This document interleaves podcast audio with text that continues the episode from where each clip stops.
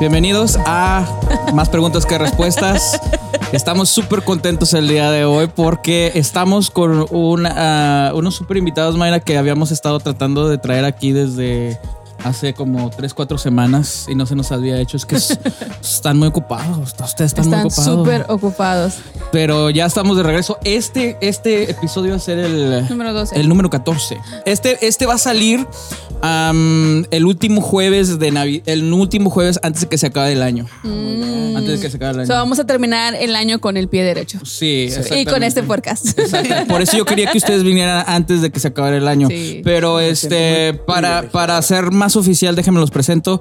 El día de hoy tenemos a unos invitados súper requete recontra archimega macro oficial, digo, especiales.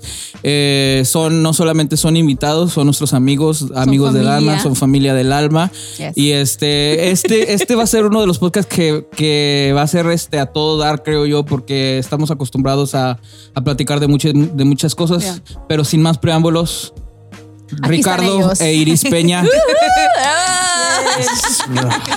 Buenas tardes, Pues no se chavos. pongan nerviosos. Ah, Por No, fin no, no, estamos aquí. Yo sé. Estoy Oiga. tratando de pensar qué decir en un podcast. Nunca he tenido. Me dice Kaylee, este, ¿vas a hacer un podcast, papá? Sí. Dijo, vas a ser famoso. Yeah. Dije, no, No, ellos son las mejores no, porras. Lo que me dijo a mí fue, I wanna go. Sí, ella quería venir. La hubieras traído para que viera. Para que viera de qué se trata. Eh, oye, bro, ¿y, y, y estás bien flaco, bro? ¿Por qué estás bien flaco? ¿Cuál Oye, ¿qué es, cuál el, qué es, qué es tu, tu motivación, bro, o tu fuerza de voluntad Sí. para, a- o sea, no comer las cosas Sí. que Bueno, ¿Quieren ¿cuán- saber realmente? cuándo Sí, llevas espérate, ya? deja que diga, deja que diga. Bueno, ¿cuánto llevas ya así trabajando en, en- en bajar de peso en tu dieta? Te- tengo desde abril, desde abril de este año del 2021, estamos. Sí. Este, tengo desde entonces que estoy eh, haciendo dieta y eh, ah, haciendo ejercicio. Y, y, verdad, eh, mi motivación más grande es no morirme. este, lamentablemente me diagnosticaron con ah, type 2 diabetes y Ujú. pues haz de cuenta que eso ha sido el, el, el La el- de la los motivos, motivación sí. más grande. Yeah. Este, y bue- bueno, pues eso eh, ha sido lo que, lo que me ha impulsado a, a- Oye, pero es que te, fuiste- Hacer. te vas bien drástico, o sea, pum, nomás de, Sí. tú contaste que de la casi de la noche a la mañana cortaste con todo, ¿verdad, Sí, Iris? Fue. He went cold turkey. Like, que quiere decir que Pum. O sea, de un día dejó todo. de un día le para el otro. dijeron, haz de cuenta que en la mañana le dice la doctora, o cambias tu estilo de vida o te Ah, mueres. te mueres. Entonces, cuando él escucha eso, llega a la casa y ya. Sí, ya. O sea, ya como todo que- O eso. sea, le pegó, te pegó tan fuerte que dijiste, o lo hago ahorita, Sí. si me espero hasta mañana como que no lo vas a hacer, ¿no? Sí, yo y creo que, hace, ¿qué fue? Hace, el año pasado también habías comenzado como una dieta y habías tenía- bajado, Teníamos, no, tenía como tres años atrás. que creo. habías, que también Sí. habías hecho lo mismo, No. pero volvís como que decaíste otra vez, ¿no? no, de hecho era cinco, cinco años atrás. Oh, wow. Porque Cristian estaba recién nacido. Mi hijito apenas iba a cumplir un año cuando él entró en esa primera dieta. Mm, porque sí me Este- acuerdo que también te fuiste muy drástico esa Sí. vez de dieta. Y ya ahorita pues he ya bajado 55 libras. So, ha aplauso, sido, aplauso, Fran, aplauso para ha ti. sido, ha Sí sido no. difícil, no crean, ha sido bien difícil. He ahí la pero- prueba de que sí se puede. Sí se puede. Sí, sí se puede. Sí, bro, Este, como- pero y, y yo creo que ha sido eh, em- eh, un poco difícil porque tuve que hacer ese cambio repentino y, y drástico porque Ujú. ah, de una noche, como le decía Iris a- a- al otro día, y- yo me acuerdo que lloré esa noche. Lloré amargamente. pero porque- lloraste porque ibas a dejar la comida o lloraste porque estabas asustado. No, no, pues el susto no, era más porque iba a dejar todo. Ah, yo pensé que por el susto. Yo No, estaba llorando susto. porque ya no iba a poder comer. Lo, Sí. que- lo que Dicen que el estaba acostumbrado a que comer. Es que yo creo que para nosotros, bueno, yo me voy a, porque yo también estoy gordo. Este, para Estamos, nosotros es ya. este, porque estoy viendo la cámara. Es, para nosotros es como que, no sé, como que esa es nuestra adicción, vaya, ¿no? Sí. Como que a lo mejor no es que para tomamos el o no. cristiano, yo, yo Sí. en mi opinión, la adicción o, o lo que es más fuerte En la comida. Es la comida. comida. Es- Tragamos y tragamos, y La- tragamos. literalmente estaba experimentando withdrawals, estaba experimentando ¿En esa, serio? esa sensación de, de dependencia que le tenía a, a la comida. ¿Y qué- pero qué sentías? O sea, como que sentías esas una ganas de- desesperación. de- Era desesperación. desesperación. como hangry type. temblorina, no, Ah, no, no, Oh, el cuerpo estaba pidiendo comida. así- así- así no, estaba como pidiendo el azúcar. Sí. El azúcar, porque él ¿Por cuando qué? comía, él estaba acostumbrado, por ejemplo, en cada comida era de dos a tres ah, latas de, de- de soda. De soda. que él Sí. se tomaba, aparte ¿Te de eso, la soda, bro? sí. Y ya las tortillas de harina. Y aparte de eso, eran las tortillas de harina. Aparte de eso, terminaba de comer y era de que dame mi postre, dame algo que contenga Algo más. Sí. Ujú. Y pero es que también, o sea, lo quitaste de un día para otro y el cuerpo entra en shock, así como De- que, ¿dónde de- está lo que estoy acostumbrado a comer? Dejé todo el azúcar, empecé mis medicinas y empecé a hacer ejercicio. Todo de un día al otro. Empezaste a caminar. Entonces mi cuerpo entró en un, en una- un Shock. cambio. Sí, eh, Era sí, como un que era shock que entró Sí, el- te el estaba pidiendo lo que siempre, Entonces, lo que siempre mi, le das. Mi estado de ánimo también se afecta, afectaba mucho. Ya ahora Bastante. lo el, tengo, el cambio, sí. el cambio o sea, Iris tuvo que subir todo eso, los cambios de humor.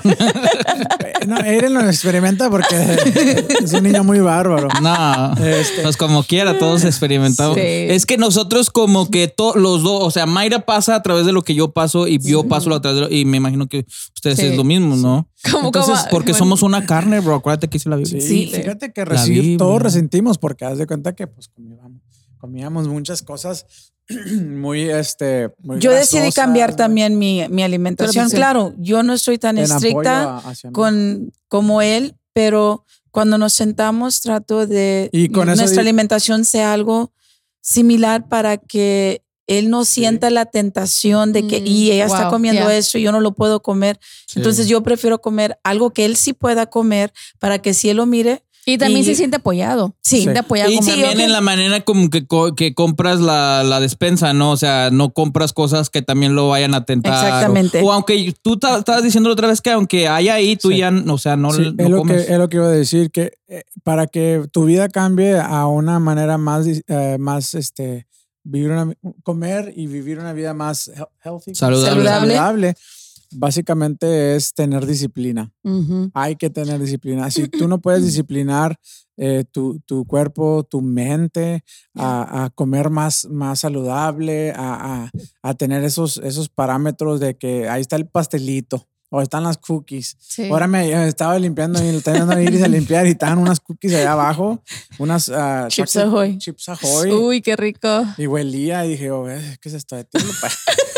Le doy gracias a Eso sí Dios es y una lo fuerza digo, de voluntad lo digo tremenda, enfrente ¿eh? de la cámara. Eso sí. No he comido algo dulce eh, desde, desde abril hasta ahorita. Wow. No he comido una galleta, no he comido un pedazo de, pa- de pastel ni en mi cumpleaños, ni el cumpleaños de nuestros hijos. Oye, bro, pero yo Eh, creo que cuando ya, cuando pasas esos withdrawals que dices tú, ya como que se te hace más fácil Sí. No, no Sí. comer, pero al principio sí es bien, bien cañón, me imagino, de Sí, que... porque después de la disciplina, que es lo más difícil, es, es disciplinarte, entra una rutina. Mm, Ya entrando en una rutina es, es más fácil. sí. Eh, lo mismo caminar. Hay que hacer tiempo, es la disciplina, ¿no? Hay que hacer tiempo en la mañana, hacer tiempo en la tarde, hacer tiempo este, cuando tengas oportunidad y, y dices, no, pues es que no hay tiempo.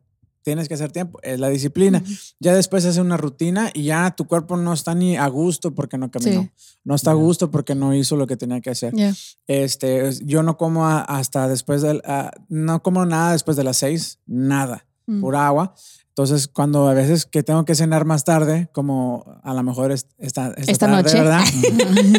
Eh, yo al otro día me siento raro. Mi cuerpo se siente Ujú. raro porque no está impuesto a Sí. comer así. ¿Por qué? Porque después de la disciplina viene, un, viene este, la rutina y eso es algo más, más este, eh, fácil ya que uno pasa. Esos ajá. días en el principio estaban bien difícil, pero ahora ya lo tengo un poquito más, más controlado. este, ya, ya hasta me conozco mi cuerpo, ya sé, eh, ya casi sé a cuánto va a salir el azúcar porque me la checo todos los, todas las mañanas. Me, me checo mi, mi, mi nivel de azúcar. ¿Y te, y te y- tomas las pastillas Sí, no? me toman las pastillas y todo y he estado muy bien en los Pero aún, aunque bueno. ya hayas cambiado como tu, tu Alimentación. tu alimentación y todo eso, ¿aún necesitas las pastillas? A- hasta un plazo de tiempo sí, porque, o, eh, o sea, ya después de que estás haciendo todo esto, ya la doctora va a comenzar a ver, no, pues sabes que en vez de tomarte tres, tres medicinas, o sea, tres dosis Pastillas. o tres pastillas O por sea, día. te va bajando la te va dosis. bajando la dosis. Entonces, eh, la- lo malo del diabetes es de que eh, la, la hormona que es la insulina Mm. este, no se está produciendo bien.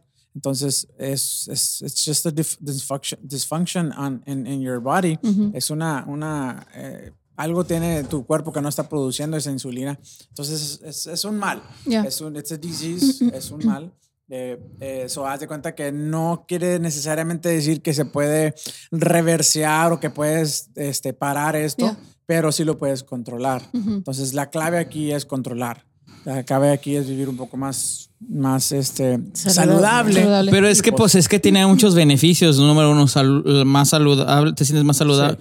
Eres más saludable, te sientes más saludable, te ves mejor. Sí. Sí. Te ves mejor, bro. Y, y, por ejemplo, Es bien guapo. tú, o sea, te ves bien guapo. Me- Iris me dice, yo te veo igual, mi amor. Yo, no- yo no sabía que estabas tan gordo así. Oye, pero si lo Es ves que- diferente o no, Iris. Es que yo lo que le digo a él, Es que como estás antes con mis- Es él. más celosa ahora. Oh my goodness. that's not true. No, lo que yo le digo a él, Yo sí. Yo Ayúdame sí. a orar por ella, hermanos. No, no, yo no, yo eres es que lo que yo le digo, conmigo. Ricky, es que yo ante mí, Ante mis ojos.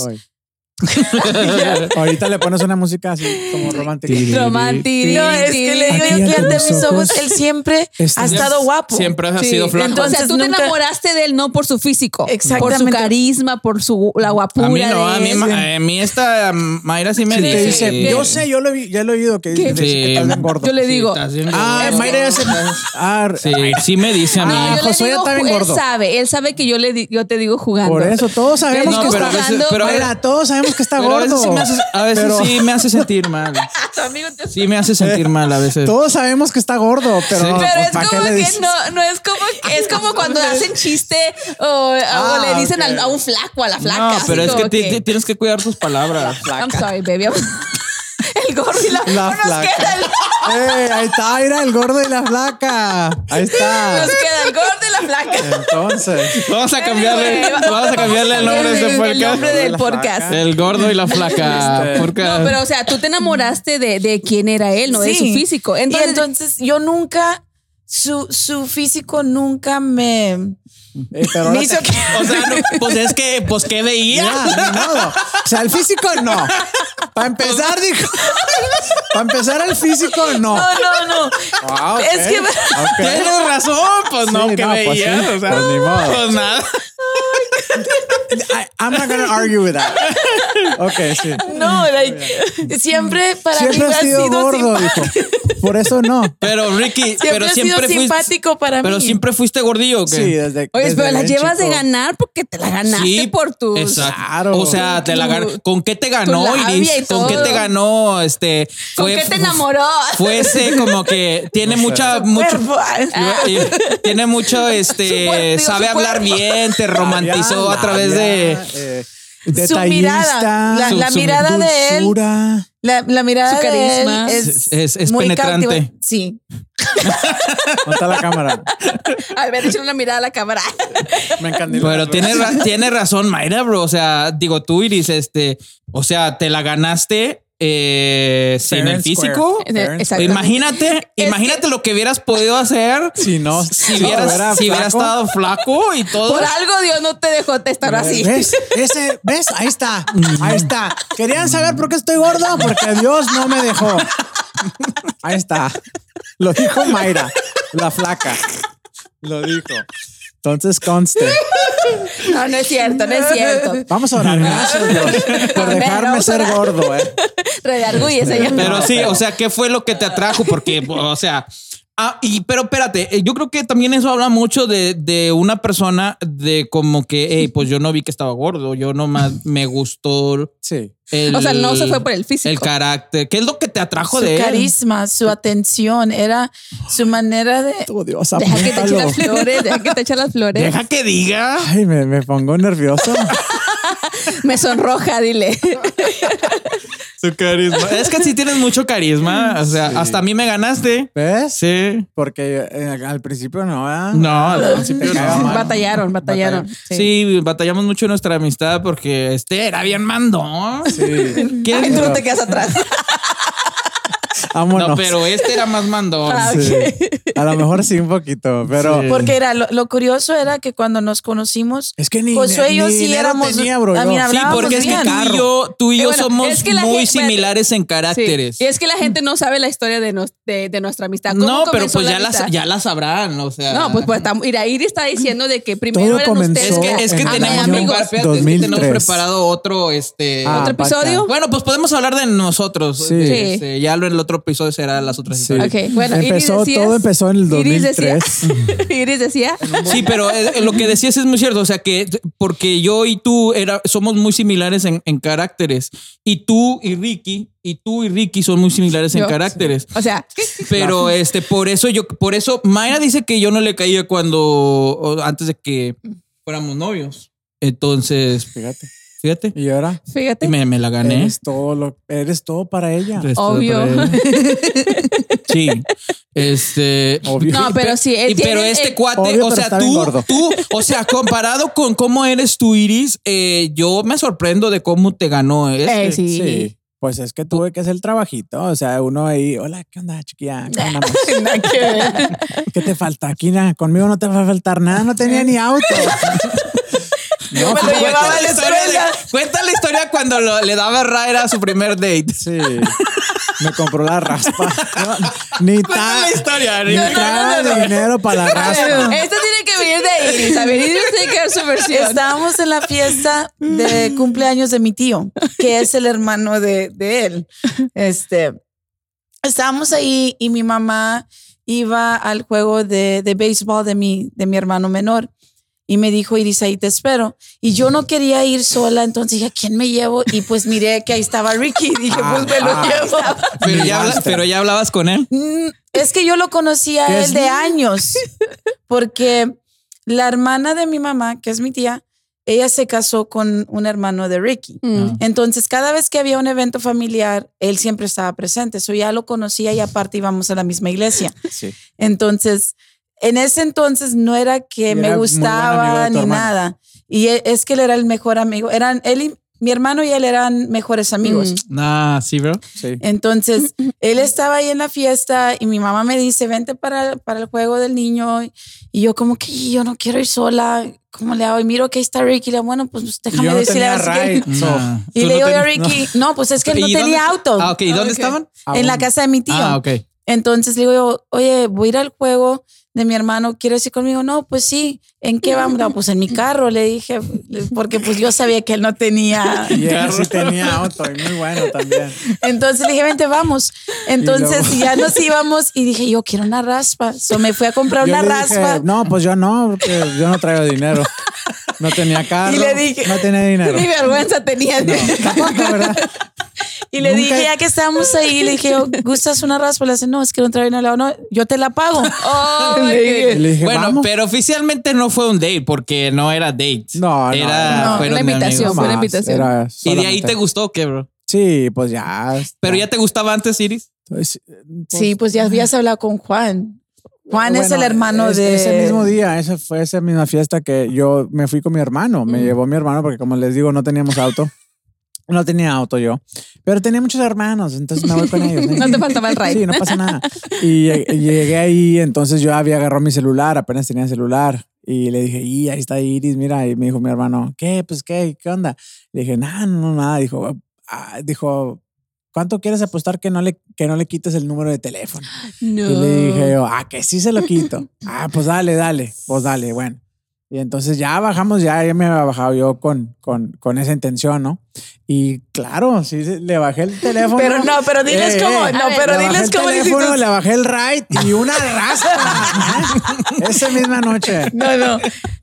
Diles cómo me pediste Entonces, el número. Le problema hace, fue- mira. el problema fue ¿sabías que, ella había- tenía, Ya, una- diles, una- a ver. ella tenía un noviazgo de casi seis años. Entonces ya había quebrado con él. Por eso fue que comencé como que, ah, pues O sea, mira. como que ya sabías Sí, como está- que ya, estás- como está- viste la oportunidad Sí, de dije, que. no, pues ya, ya, pues ella nomás tenía ojos para, como dice la canción, no tengo ojos para nadie, solo para Mm. ti. Entonces, Bueno, ¿y cómo, y cómo eh, le quitaste el número de teléfono? entonces ya le dije, mira. Es que agarró un este, celular. le hace, no, ya miraste yo". mi celular le dije, nuevo. mira, te- Era el Samsung ese que abría ¿El flip phone o qué? Sí, era flip bien. Sí, estamos Y él lo estaba enseñando y luego me Era dice, 2003, ¿no? 2004. me dice, no. Oh, wow. Y me dice él, oye, ese, no tienes mi teléfono, ¿verdad? Le digo yo, no. apúntalo. le Le hace, digo. mira, ten, apúntalo. Le hace, por si me quieres hablar y si quieres, apúntame el tuyo y así nos podemos hablar para lo que necesitas. Así fue como lo agarré. No, Ay, fue, pero no, no la fue porque, oye, sí, ten, aquí Eh, está mi pero número de pero, pero Iris, eh, como Iris no sabe que el gancho es como a un pescado se le da el gancho, el hook, ¿verdad? Sin pensar. ¿Y cómo sabes que la raspa y el- la invitación al juego fue el hook tuyo? Oye, Te ganchó primero. Pero espérate, Te si te gustaba. ¿te gustaba él? ¿Ya te gustaba o no? No. O ni siquiera lo habías visto. Yo lo miraba, pero no me caía. no, no te te caía. caía. Lo que porque, pasa es que- porque era bien este. Del odio- por eso dice que del odio del amor. Hay, solo hay mucho, hay mucho. Lo que pasa es que, Es que como tengo él era, él era muy noviero y le Mm, ok. gustaba Su reputación no era como que La para mejor. un novio. Sí. Entonces, para mí era nada más como No. para ser un amigo y esto, pero más que un amigo, no. Yo le cantaba, quiero ser tu amigo nada más. quiero ser tu amigo. Entonces lo que pasaba es que yo pues ya venía de un- una vida muy, muy pesada, ¿no? Vivida y, Tremendo. Y- Qué tremendo. y entonces... entonces por eso Iris no quería... Ya vengo yo de allá. Ya De vengo este- de allá, de de este, este mundo mundo malo. sí, pero sí venías de un mundo muy malo, de un mundo de, De perdición. de perdición. de perversidad, este, de maledicencia. Son palabras muy, muy pesadas que aún no entiendo, ¿verdad? No, alguien me explique qué es madelicen, mal- madel- maledicencia. Maledicencia. Se las encargo. Este, entonces, por eso fue que Iris era una persona muy, muy devo- devota al Señor. Estaba ella muy entregada al Señor. Ella, de hecho, cuando estábamos platicando, que apenas empezábamos a platicar, era cuando ella ya estaba, ya, ella ya usa- estaba con los jóvenes en la iglesia, predicando en la iglesia, ministrando por la alabanza. Ya tenía muchas cosas que ella estaba haciendo. Entonces, yo creo que eso también fue algo muy, muy eh, importante. Era muy, algo muy Claro. importante para Iris. Claro es decir, que- ¿cómo me voy a exponer a, a- a este muchacho si este muchacho viene a otra cosa? Yo era muy amigo de- del hermano de Iris. Entonces, yo. y Acabé de mencionar que mi mamá sabía lo que ellos hacían. Entonces, ya. Sí, ya por eso- Ese, ese también es otro tema, ¿no? Lo, de- Entonces, lo de tu mamá. que yo lo que sí sabía es que ya yo quería ya, ya no quería esa vida y quería vivir con alguien el resto de mi vida que podía amar, podía cuidar,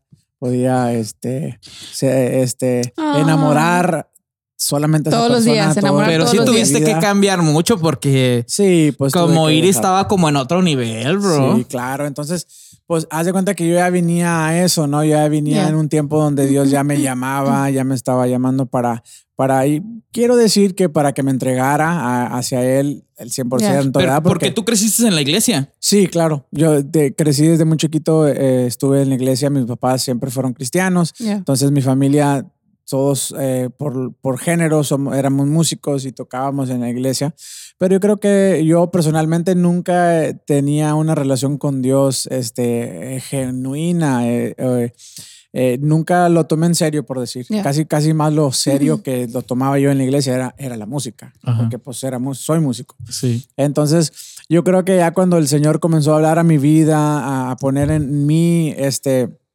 eh, puedo decir que, que eh, poner en mí eh, el- el- las ganas de buscarlo al Señor, de, de Ya. entregarme al Señor, fue cuando casi, casi al mismo tiempo cuando ya Iris y yo comenzamos a hablar. Entonces, yo quiero decir, yo creo en mi corazón que esto era plan del Señor Ya. Sí. que Dios Claro. iba a usar para que nosotros nos este, ah, conociéramos, para que los dos juntos buscáramos al Señor. Ella ya estaba ahí, ¿no? Como quien dice, y Iris fue una persona que me ayudó. Fue el puente que Dios Sí. usó Sí. para. Pero tú también, Iris, ya veías como ese cambio en él, como porque si no, me imagino que no hubiera, no hubieras dado ese paso. Me imagino, ¿no? Sí, y es que yo empecé a verlo y, y, y entre más platicábamos, porque él me, en ese tiempo, él estaba trabajando en Corpus, o él estaba viviendo con una hermana de él. Ujú. Entonces, cuando hablábamos por las tardes, Con la cuando él misma salía, hermana de los zapatos. Aaron, Ah, Aaron, sí. sí, eh, Claro, sí. entonces él me hablaba después del trabajo y me hablaba llorando, frustrado y me decía es que yo siento que no encajo aquí, yo siento que hay algo que yo debo de hacer, pero no sé qué es. Y siempre había Y, y, y cuando me hablaba llorando era eso. Nunca fue, las, las, las llamadas al principio no, no eran como que "Eh, me gustas o, o vamos a conocernos, era más como, él me hablaba sobre como lo que él estaba pasando en el momento, las frustraciones que había en su vida, qué era lo que le hace, no sé si, Pues qué es que lo que Dios faltaba. quiere para mí, le hace porque tengo trabajo, ya tengo mi camioneta que, en la cual yo vengo para el trabajo, este, tengo dinero, ten- a mí mis papás me apoyan, eh, est- estoy ahorita, como quien dice, teniendo lo que había estado queriendo Sí. tener, pero eh, ahora que lo tengo, siento que esto no es para mí. Sí. Y siempre era como que esa frustración de él, de que tratar de averiguar qué era lo que estaba, qué era lo que Dios quería para su vida. Sí. Y esas fueron las primeras conversaciones que teníamos nosotros. Wow. Eso era Nunca fue algo como que yo nunca le quise dar a Iris a entender que esto era nada más como un juego para mí. Que usualmente eso era lo que hacía yo con las demás mujeres, muchachas, Mm. no noviando, ¿verdad? Nunca tomaba nada en, en serio. Entonces yo creo que esto era algo que el Señor estaba permitiendo para que yo mirara este, este, este, este diferente pues, panorama, ¿no? De, de estable- establecer una relación con alguien de una manera genuina, porque yo nunca lo tomé en serio, a nadie más tomaba en serio. Entonces, cuando tocó que, fuera, que fue Iris, yo, yo vi o sea, la importancia de que esta muchacha era algo que yo realmente quería en mi vida, porque era la persona que, que, que, que se llevaba todo el paquete. O sea, mi mamá, de hecho, en, en varias eh, eh, Ocasiones. ocasiones, eh, me regañaba. Me decía, ay de ti que le hagas algo a esta muchacha, porque ella es una escogida de Dios, ella es una persona ungida y me regañaba. Y decía, "Eh, bueno, mamá, pues, ¿qué- ¿quién es tu hijo? ¿Yo o ella?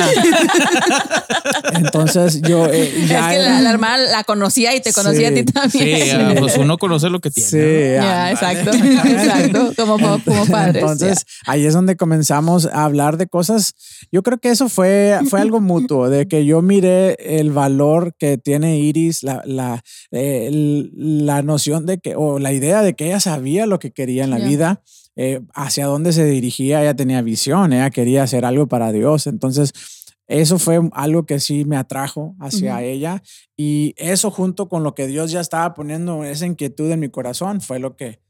Y Los claro, unió, pues lo hermoso que es ella en todo aspecto, o sea, lo maduro, la- eh, a pesar de su edad era bien madura, era bien centrada, este, y está bien chula, bien buenota, entonces dije, pues, ¿qué más quieres? Está todo el paquete. Entonces, me lo, me, me gané el premio. Aquí, deja, aquí en este podcast dejamos todo. No, pues es que es lo que es. o Pues sea, sí, es lo que es. O sea, claro. para ti, o sea, Sí. tú puedes decir todo lo que tú gustes. Mientras Iris no me quería por el físico, yo sí, yo sí la quería por el físico. Esa era una gran parte. No, es que- Pero sí es cierto, bro, porque fíjate, el otro día Mayra y yo estábamos hablando de que a veces nos queremos volver, digo, como si esto le sirve a un joven que esté viendo esto. Sí, claro. Porque a veces nos, nos volvemos bien espirituales de que Oh, no, nomás veo su corazón Sí, y veo no, espiritualidad. Sí cuenta, sí cuenta, o cuenta mucho. Creo que eso es lo pero también te tiene que atraer físicamente Claro, porque no lo es todo, pero Sí. tampoco ponerle el enfoque completamente a lo físico tampoco lo es todo, porque al final él es el carácter con el que tienes que vivir toda la vida, Sí. ¿no? Entonces, este sí cuenta, sí cuenta lo físico, pero no nos podemos volver tan espirituales de decir, no, lo físico, yo no vi nada de lo Sí. físico. El físico como que es un poquito más, marcado. más marcado. O sea, como Sí. que el hombre. Digo, no estoy hablando del físico en el momento, en el, en la manera de estar codiciando chicas, nada más. No. Digo que, que estar, o sea, que te atrae. que te atraiga. Sí, claro. Bueno, pero por ejemplo, a ti no te atrajo el físico de Ricky, te trajo lo ¿Para que qué? él era. Creo que. Me atrajo. creo No, bueno, pero es sí te atrajo, me imagino. Pero a mí se me hizo su carisma y todo, me hizo que al verlo a él se me hiciera simpático. Porque, Qué chulo. Qué chulo. pero es que todo, Sí. Es que lo fui conociendo más allá de lo que yo ya Es que la conocía verdad- de él. Porque No te tienes que, ¿cómo? No tienes que explicar, o sea, te gusté y te gusté. ya, y ya.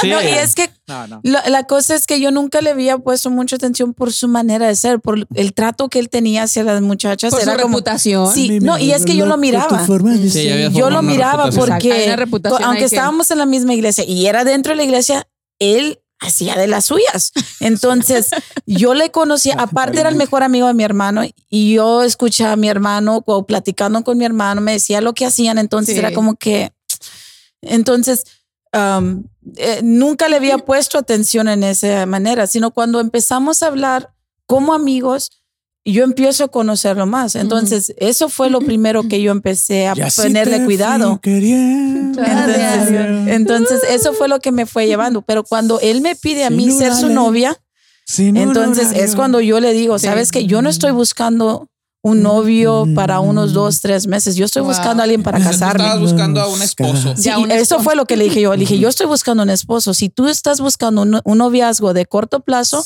esto no es para ti. Yes. Necesitamos La actitud, más eso. mujeres así, muchachas Sí. así, ¿no? Que no se De deje llevar que nomás se por el momento. yes. Sí, que le digan, eh, pues yo no nada más Yo te quiero para una semana. Para que me dijera, cásate conmigo. Te estás este. oh no, sí, yo ya no se voy a perder mi tiempo. ya se acomodó. No, dije, Nah, dije, pero ya que- sabíamos ya que- sabía, que estábamos sí lo encaminados. platicábamos, sí lo platicábamos y, salía la conver- conversación cuando salíamos.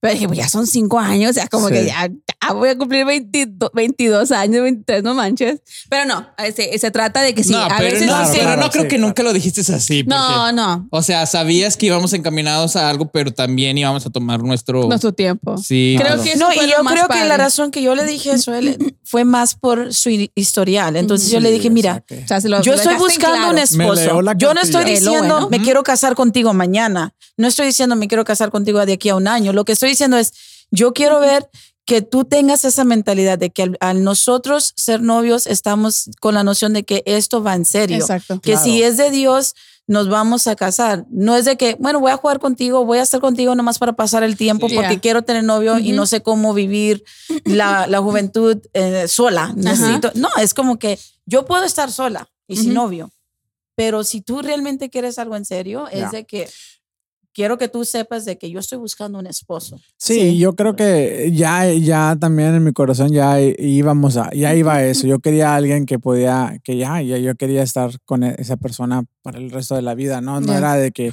este, quería, en un, en un momento quería jugar con los sentimientos de Iris y más por la, la persona que era ya, ya establecida, o sea, Iris tenía su auto, tenía su trabajo, un muy buen trabajo, estaba eh, sirviendo en la, en la iglesia te- activamente. Entonces, uno ya sabía el valor, sabía la persona que era. Y Sí, como que era un, ya sabías que era una muchacha seria, o sea, de que no estaba jugando. Sí. Como dices tú, ya tenía su carro, ya tenía su trabajo, ya tenía, estaba sirviendo en la- Sí. ¿Qué más quieres? Sí, Exacto. entonces dije yo, no, pues entonces esta es la mujer que yo quiero. Y claro, pues está, como les digo, ¿no? El físico bien chula y todo. Entonces, Sí, dije, y, y, y cuando ya... Que todavía está. Sí, todavía está. Y cuando ya, y cuando... hermosa, Entonces cuando, cuando ya nos conocimos, ustedes ya andaban...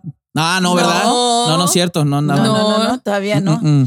Cuando, sí, sí, me acuerdo. cuando- ah, por- porque por eso comenzó la plática, porque no andaban. No, ni, Sí. tú, ni, ni tú ni yo tampoco andábamos. Sí. Estábamos platicando. No, yo creo que Josué, yo creo que andaba, andaba- En ese andas con tiempo- alguien más, ¿no? Tú ¿Eh? andas con alguien más. ¿Qué? No. Está loco. Sí, no, ya Eso. En ese tiempo. No, habías quebrado con No, alguien. en ese tiempo Josué y yo estábamos en la misma situación y eso fue lo que Sí. cada vez que teníamos Ah, que libre. acababan de salir de una relación, ¿verdad? Sí. Sí. Ah, ok. Y los dos hablábamos, él me platicaba de ti Sí. y él sabía de Reese. Sí, porque Oh, yo, wow. yo y ella ya estábamos hablando. Hay una chica Una que me morena, gusta. una morenaza. Sí. Yo no te conocía porque tú no estabas en canción en ese tiempo, pero yo estaba, Sí. yo esta- ah, yo conocía a José Mm. porque teníamos clases y simplemente un ¿Qué día nos decía de mí, a amiga? A ver, quiero que Sí. todo el mundo lo Ya, escuche. no, ya ni me acuerdo qué decía de ti. Iris no se Pero me de imagino que decía puras cosas Nunca. bonitas. Mm. Sí, claro. Sí, porque era cuando estábamos recién platicando, cuando estábamos Sí. conociendo. Sí. Porque Sí. ahora ya no debe decir cosas bonitas. Ok. No, debe, debe, Ah, debe, debe, debe, Debe, debe, de- de, no, claro. aún decir más. Claro cosas sí. bonitas. Después Claro de, vamos para... Pero entonces cuando ya entramos al segundo semestre, ya ahora sí ya andaban. ¿O no? Sí, sí, cortito después de ahí, porque Sí. se acabó ese año, es cuando te, te dije, Sí, él me pidió en enero quiero- que fuera, Que fuera su su novia. ¿Y le dijiste que sí o no? No quería. Yo no quería. No, sí, no, No quería, quería, fue pero cuando le yo dije, le dale, dije hombre, ya se va a acabar el año, ya se acaba el año, hombre. No, era el día No, último ya para el día primero. empezar- no, me dijiste, quiero empezar este año con el pie derecho novia. contigo a mi Con lado novia. como mi novia. y que ¿En entonces- serio? Eso fue cuando, Es más me fácil, es que es más fácil para saber en el calendario. Ah, ya te cumplimos un año. ¿sabes? Esas cosas que a las mujeres les No, y gustan. fue cuando yo le muchas veces dije, nosotros los hombres no recordamos. Es que nos gusta Entonces, ser ya. complicadas a veces. Sí, Nos no No, y eso, y fue cuando yo le dije, mira, y es que yo no estoy buscando una persona para pasar el tiempo. Ya. Yo estoy sea, sí se la buscando... Cerca, y yo dije, Este, cambié, quiero chica. comenzar el año, vamos a ver. Sí, es que es más fácil. ¿Qué, qué día empezamos a andar? Pues el Pues primero en de enero. en enero, ¿es? Entonces es más fácil. ¿En enero? ¿Eh? Sí, sí, no, cierto. pues así es más fácil para contar, porque sí, te la te, se enojan cuando no, no te acuerdas de hey, ¿qué, cuántos años tenemos. Por eso nos casamos en noviembre, el primero de noviembre, porque es el día Después, ah, de- después de... mi cumpleaños. So, Es Mm. fácil. No se queda uno como, "Ay, no, no, pero ya te olvidó. se te pasa así como Sí. que no. So, entonces haz de cuenta que pues ya ahí ya es cuando comenzamos a andar y todo, ya, y ya empezó canción y ahí nos conocimos. Ahí nos conocimos y, y ya hemos tenido una, una amistad muy larga, muchachos. Ya, yo, nosotros ya vamos a, ya, ya vamos, este, este mes Cumple. cumplimos ya 13 años. Usted ya cumplió Usted ya 13 cumplió años 13 también. años. Claro, sí. Ahora, en Ahora- pero ahora- llevamos un, pero ¿Qué, la más, aún más, cuándo fue? Sí, El día desde primero el primero de- 2003, exactamente. Desde el 2003 que, que somos No, amigos. está loco. 2003 yo gradué. Entonces, Pero fue- 2004. Fue, fue el 2003 porque fue de agosto a diciembre y ya el 2004 Ah, fue sí, en, cierto. en No, enero. no, no, no, porque yo todavía Sí. duré ¿Tú un semestre Fue sin ir a. 2005. ¿Eh? 2005, ¿no? No, porque yo gradué el 2003 y luego duré un semestre eh, y luego yo me metí a, a STCC en ese tiempo Ajá. y duré un semestre también. Entonces fue el y 2000. luego- 2004. ¿Cuándo? Fue en el 2004, 2004. porque yo fue cuando ya empecé en el 2004 a platicar contigo. Sí, 2004. Entonces, más o menos del 2004 Sí. es cuando, bueno, todavía no éramos Wow. amigos. Creo, creo que eh, nuestra amistad se solidificó. ¿O ¿Cómo dijiste? Se solidizó. Solid, solid, solid. se, sol- se- Solidificó. Solidificó. Se solidó. Se- solidificó. eh, sí, lo que sea. Como que se hizo, como que se hizo más real cuando, Maduró. cuando, Se cuando, estableció. Sí, Afirmó. cuando, cuando este, cuando ustedes se quedaron como, cuando, cuando tú te quedaste como Directora. directora. De- Eh, creo que ahí es cuando como que se hizo más. Fue el 2006. Sí, como Sí. en el 2006 más o Y menos. ahí fue cuando yo entré a trabajar en canción. Ándale, Ándale. exactamente. Ya Ahí, fue cuando ya yo exactamente, con- porque ya teníamos una relación más de. Sí, porque tú y yo estábamos trabajando juntos Ajá. ahí en la oficina. Sí. Entonces, ah, Sí, y sí éramos como ah, acuatachos y Ricky también. pero fue más ya cuando entró ya Mayra, cuando, cuando nosotros tú entraste a trabajar, más. es como Ah, que sí. ya haces como que dijimos. Hubo unidad más en los cuatro, como que Sí, nos unimos sí. más. Sí, entonces, como cuánto tenemos de amigos? Desde el 2000. 2006. O sea, ustedes échenle cuenta, yo no sé, pues soy bueno para las matemáticas. 16, Cuatro. 10, 10, casi 18 años. Boom. Uy, vamos a ver. 18 años. Ey, tenemos que hacer aniversario para los 20 años, ¿eh? Sí, 20 Nos vamos de viaje. aniversario. Eh, Vámonos. anivers- ani- aniversario de Nuestro amistad. aniversario. Siempre seremos Friends anniversary, ¿cómo se llama? amigos tú. Friendsversary, ándale, ahí está. Friendsversary. 20 years. Siente distancia, 20 nada Wow. cambiará. Anyway, pero creo que Lo sí, ha sido. Bueno, ¿y cómo comenzó tu relación con Ricky? O sea, Ah, tu amistad. Comenzó nuestra relación de amistad y amor En el ensamble. en el ensamble. Me acuerdo ya. En el ensamble. ¿Cómo fue el Pero no quiero cantar esa historia hasta después. Ok. I cannot either approve or deny that, that statement. Tenemos muchas historias, creo Pero, que. pero yo La sí. que no se olvida es la de la boda de ustedes. Sí, la, ¿de qué cuál? De los cojines. Ah, sí, lo de los cojines, bro. Esa sí la podemos Y también contar. cuando se casaron ustedes, que, Ok, son que la- que Josué la primera que noche que pasamos juntos, Sí. bueno, yo con Iris y Cuando, cuando Nomás Ricky y Iris se iban a casar, se casaron un mes antes que nosotros. Ustedes se casaron en noviembre. Sí. El primero de noviembre. Sí. Eh, y entonces eh, yo y Mayra estábamos súper emocionados. Nos fuimos un día nos antes. fuimos a Río Grande. Nos fuimos un día antes de que se casaran, de que se casaran ustedes y entonces este yo me iba a quedar con Ricky y Mayra se iba a quedar con, Con Iris, con Iris, conmigo. en la casa de, de la mamá de Iris. Y entonces este ya que andábamos haciendo, andamos, fuimos a comer. Sí, y fuimos a Cenamos hacer. acá mi y mamá, fuimos ¿no? a- Lo del salón. No, no, eso fue en la fuimos- mañana. Ah, sí. fuimos al salón para checar que todo estuviera listo Ah, sí. para el día siguiente. Y, Y lo del estaba- peinado, que vestido, maquillaje. No, pero bueno, es- nosotros. es- eso fue la siguiente día, el ¿no? día. Sí. Ah, sí, sí, sí. No, pero en la el noche estábamos haciendo todo eso. Sí. Este. Y fuimos a comer. ajá. Sí, yo, yo creo que fuimos a comer a, Fuimos a tacos. tacos acá. Ah, Ah, ok. sí, sí, tacos cierto. acá. Ey. Un saludo a tacos acá. Este, Los mejores tacos de Río Grande. tacos de Río Grande. este, y luego de ahí ya, pues ya, vámonos cada Bye. quien a Nos su, vemos mañana. a su este redil. Y yo me fui contigo. Al depa. Nos fuimos al departamento Y pues que, que iban a vivir. cama. Que, Iban a que iban a vivir, sí. Tenemos de amor. Y entonces yo le dije a Ricky, oye, bro, ¿y que cómo nos cama. vamos? Y yo le dije a Ricky, oye, bro, ¿y cómo, Antes que tú cómo, nos, to- la cama. cómo nos toca? No había ni sofá. Ya cómo nos toca. Y dije, eh, pues yo me duermo en este lado. Y era una size. Compartieron Sí, sí. cama. Sí. La sí. pri- O sea, Sí. antes de que Iris estrenara la cama con su esposo, tú la estrenaste con. Pero espérate, o sea, estás poniendo imágenes muy, Sí. muy cañonas. Espérate. Hab- O Había sea- una almohada en en medio. Sí, me dormí. Amanecimos juntos. Voy a, voy a tener que poner. que- Amane- este- Amanecimos juntos. voy a tener que Oye, es- bien abrazados poner este, este podcast es- va a ser este rated R. No, espérate, lo dijiste muy cañón. No, no, no, o sea, espérate. no. Lo dijiste muy cañón con una imagen muy fuerte. Yo no, Sí. yo, o sea, ustedes Eh, que nomás mente- nos dormimos Sí. juntos, pues ni mo- Nomás nos acostamos O sea, en es la misma literal. cama. Nomás nos acostamos en la Pasaban misma la noche cama juntos. juntos toda la noche. Y yo, bueno, yo también nos acostamos en tu cama. ¿Era tu cama? Sí. Y, y nosotros, bueno, para cambiarlo. Pero bueno. era king size. Era, Era king king size. size. Este está hasta allá. Estaba lejos. Ya, este, y esa fue. no puedo creer que esa vez hasta, los, hasta dijiste esa anécdota enfrente de toda la gente, bro, cuando en el funeral de tu mamá, ¿te acuerdas? Ah, sí dijiste esa anécdota, bro. Yo No, dije, ¿este por qué está diciendo eso ahorita? No va al caso. No va al caso. No, por, e- por eso nuestra amistad siempre ha sido bien, Sí. bien unida, porque hemos. Y fue que como que no alcanzaste a probar la comida de mi mamá. sí, sí. Yo Luego no. esa mañana nos levantamos y dijo, dijiste, tú vamos con mi mamá.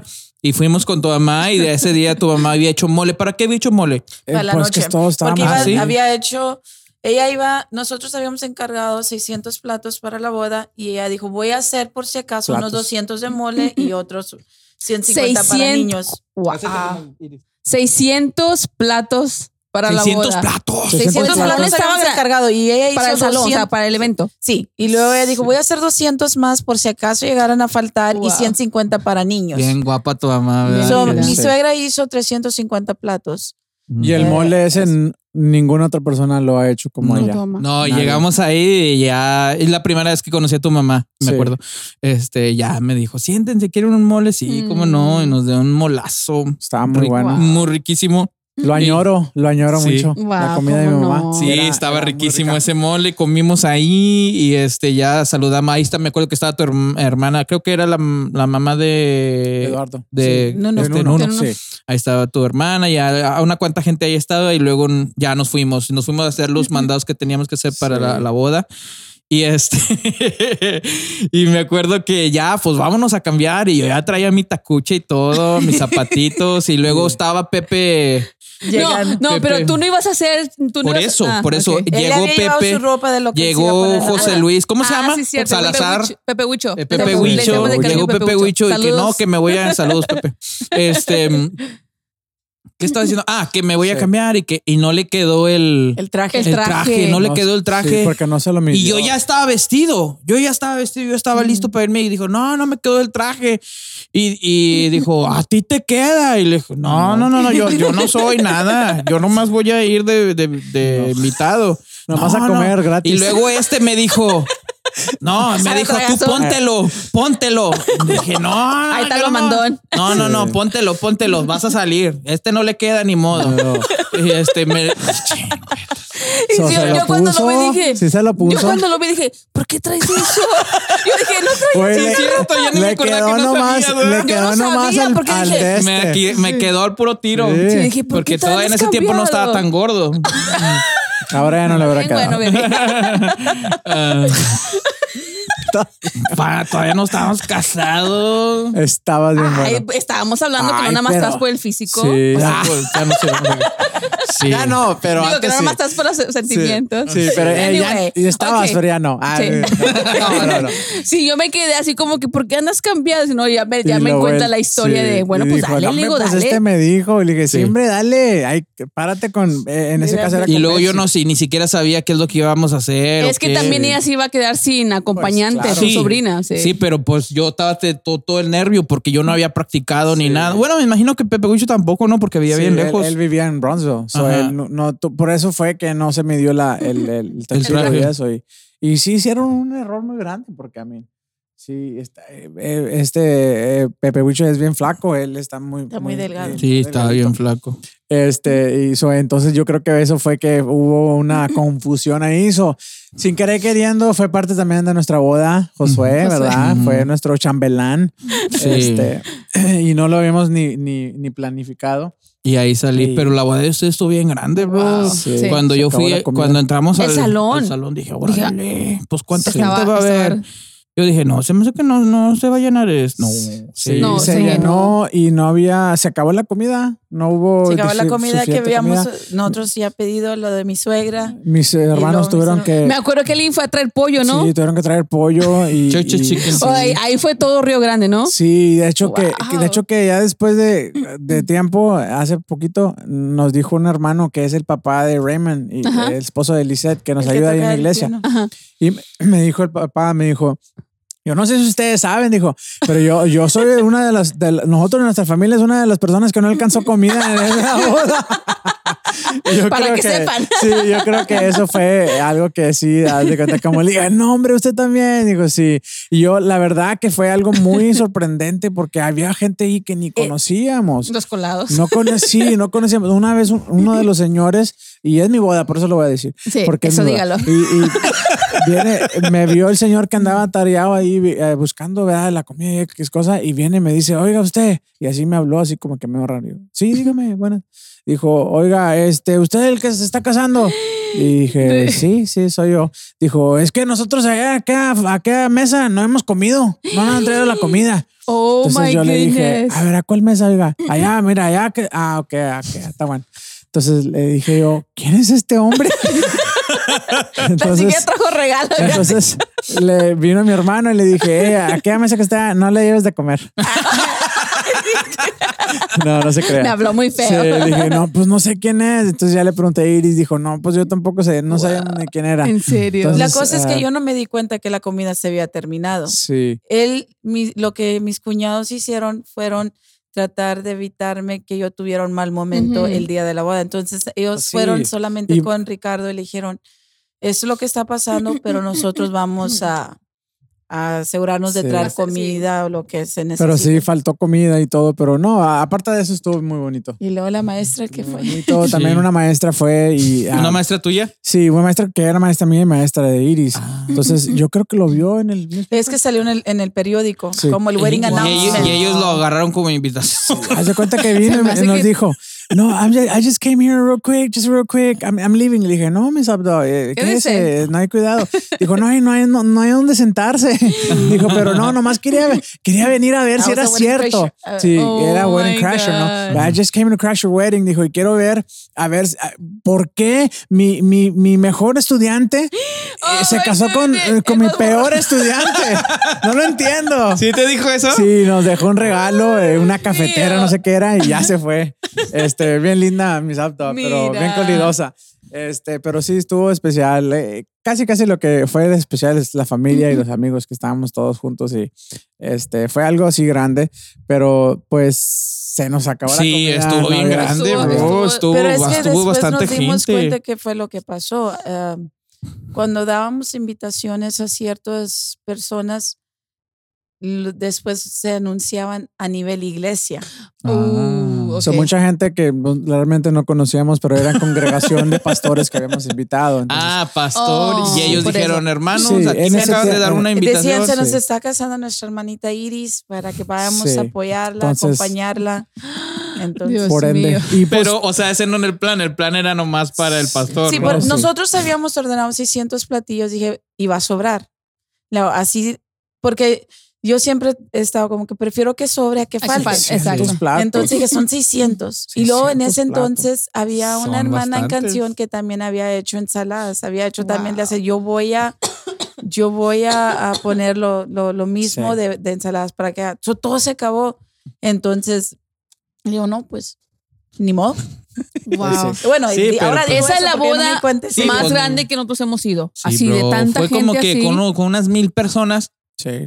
Como Sí, unas porque personas, la una- capacidad de una- ahí era algo así como mil y no había sillas ya. Yo de hecho le decía al, al- al señor de ahí, le decía, "Eh, no puedes traer más sillas, no hay mesas. Dijo, no, no hay mesas. Digo, bueno, aunque sea sillas y las pone ahí en un ladito X. No, ya no hay sillas, ya no tenemos nada. Entonces, pudieran haber traído sillas de los otros barrooms porque tienen otros, otras ahí, ¿verdad? Salones. Pero pues estaban, uno estaba ocupado y el otro me imagino que también. Entonces sí, estaba, estaba saturado de gente y no había sillas. Pero si usted uno es una de las personas que no alcanzó comida, disculpen, o sea, por favor. No fue nuestra intención. Pero sí esperamos que haya llevado regalo. Sí, por favor, gracias. Eh, Recibimos el regalo, gracias. Gracias, gracias. Este, Pero ya se le acabó la garantía. sí, ya, ya les toca. Ya vamos a hacer. Renovación Oye, y van a hacer, van a, van a hacer renovación. Han como hablado como que hacer renovación de votos. Pues, pues no. o como, ¿cómo se llaman las bodas de plata o algo así? Las de plata No, son que de ¿cuándo, 25, ¿dónde dicen ¿no? cuántos años son? ¿De 25 ¿Qué es? son de plata? 25.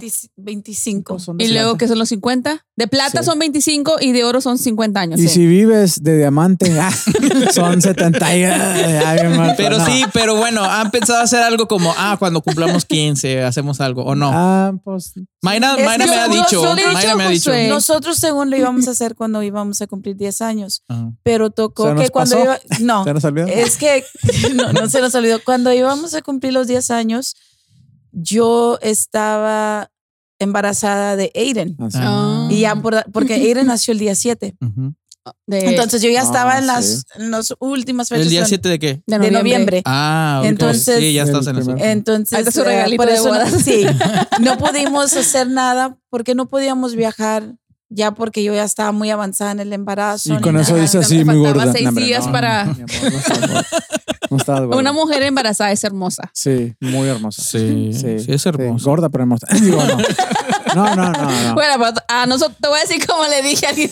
Tenemos A nosotros se nos quita nueve meses. Eh, ah, no. Y, Pero a este ya se le quitó, ti. mira. Ya se te quitó No, ahí va, ahí va todavía, pero este, pues a lo mejor sí celebramos, pero 15. es que nosotros celebramos todos los días, o sea, Eso. es una fiesta todos los Eso. días, que no pare la fiesta.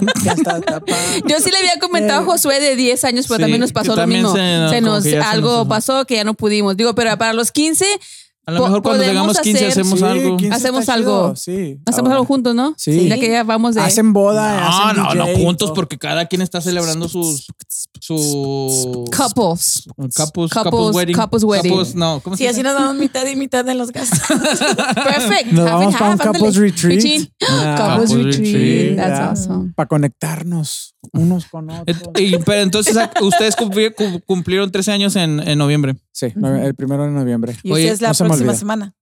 Ya, próxima El semana. 19, el 19 de. Cae en domingo. domingo. Deja tú, el año pasado andamos tan ocupados de la organización por el programa de Navidad que tenemos en la iglesia Se les olvidó. que se nos pasó. Oh. Si esta, si Lizzy no nos manda mensaje para felicitarnos, Fíjate.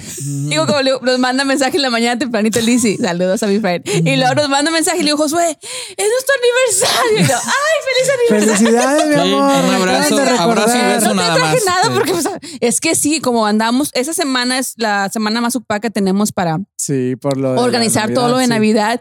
Y este año, pues vuelve a caer en esa semana que andamos ocupados. Y el 19 tenemos nuestra, nuestra fiesta de Navidad acá en la iglesia. Desde ahorita. Entonces le digo, va- nos va a tener que queríamos celebrar, celebrar antes, pero también. pero también no hemos tenido la chance. Digo, se me hace que vamos a celebrar ya para Enero. Enero. Pues Enero, sí, si Dios sí, quiere, sí. hacemos Sí, algo lindo. Sí, como que la regamos en, en agarrar esa fecha, ¿no? No, es que no sabíamos que iba a caer. No, pero yo, yo te dije ayer que sí, yo sí quería casarme en diciembre, pero como Sí. que ahora ya no. Mm. Ya no. Y yo me quería Es casar que- es cerquita que- de, de, de 25 porque dije, aquí aprovecho este No. regalo de Navidad. Y ya no me pidas y el- más. y el Ah, no, yo quiero el de Bueno, boda. de y hecho, yo quiero el- el de Navidad. nosotros nos deberíamos de haber casado en diciembre. Ustedes- Lo que pasó es de que no. No. había salones, entonces yo le había dicho a Ricky, Lo mismo que le dije, le dije, Ricky. ¿sabes qué? Yo me puedo esperar para marzo. Vamos a esperar Y unos cuantos que meses. no. No, yo no me puedo esperar ya. ya habían sido tres años de espera.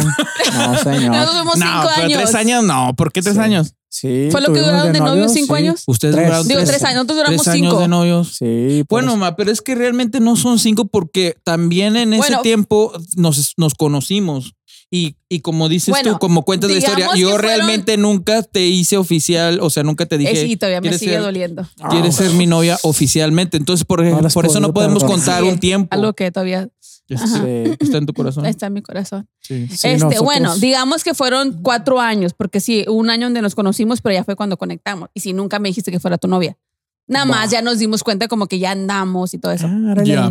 ya. estamos novia. Ya somos novios. Soy, él cuando me presentaba, me presentaba como su novia. La primera vez que me presentó como su novia dije, bueno, pues ya es oficial. O sea, como que ya Ah, es oficial. sí. Bueno, ok. Me ha dicho entonces. ¿Y tú sí, tú, tú sí le dijiste? No, sí, pues ah, ¿Qué le dijiste? le dije que qué onda, que, que si quería o qué. ¿Pero la llevaste a un lugar o qué? No, No. por teléfono. Me- ¡No, hombre! ¿Cómo No, es que me había dicho en la iglesia. Habíamos estado en la iglesia nosotros. No quiso. Y, y No. yo, y yo Ah, le dije no. que no, le dije yo, Dijo, déjame pensarlo. ¿Por qué? Ya cuando te lo dicen dos, i- en dos idiomas, pues no. No, le dije, Espérame, güey. déjame. Sí. Espérame, es como que soy yo, o sea, yo ahí Sí, no, ¿verdad? eh, sí. hay, hay que, hay que nada más clarificar eso. Claro, Sí, Entonces, clarificando. yo le dije, yo tengo que pensarlo Espérame, por lo mismo, por lo mismo que les había platicado. Entonces le dije, déjame pensarlo, yo te aviso mañana a ver qué pasa.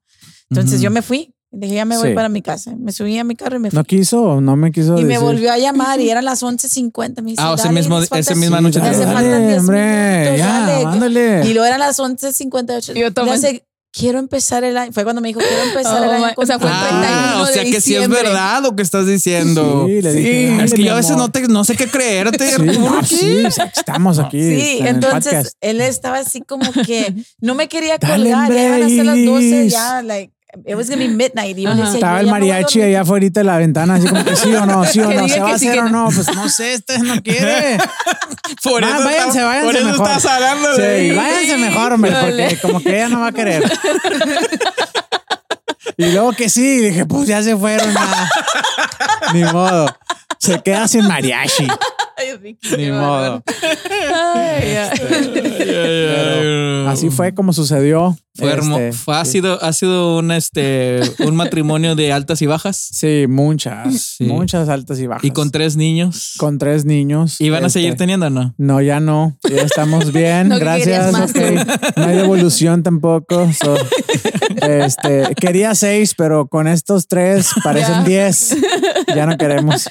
Ah, como que amor. Sí, como que pasó que, que desde que como que Dios como que era fue muy muy lindo con nosotros porque la primera que es Kaylee, ella bien linda, bebé bien linda, ella fue muy padre, siempre bien padre todo.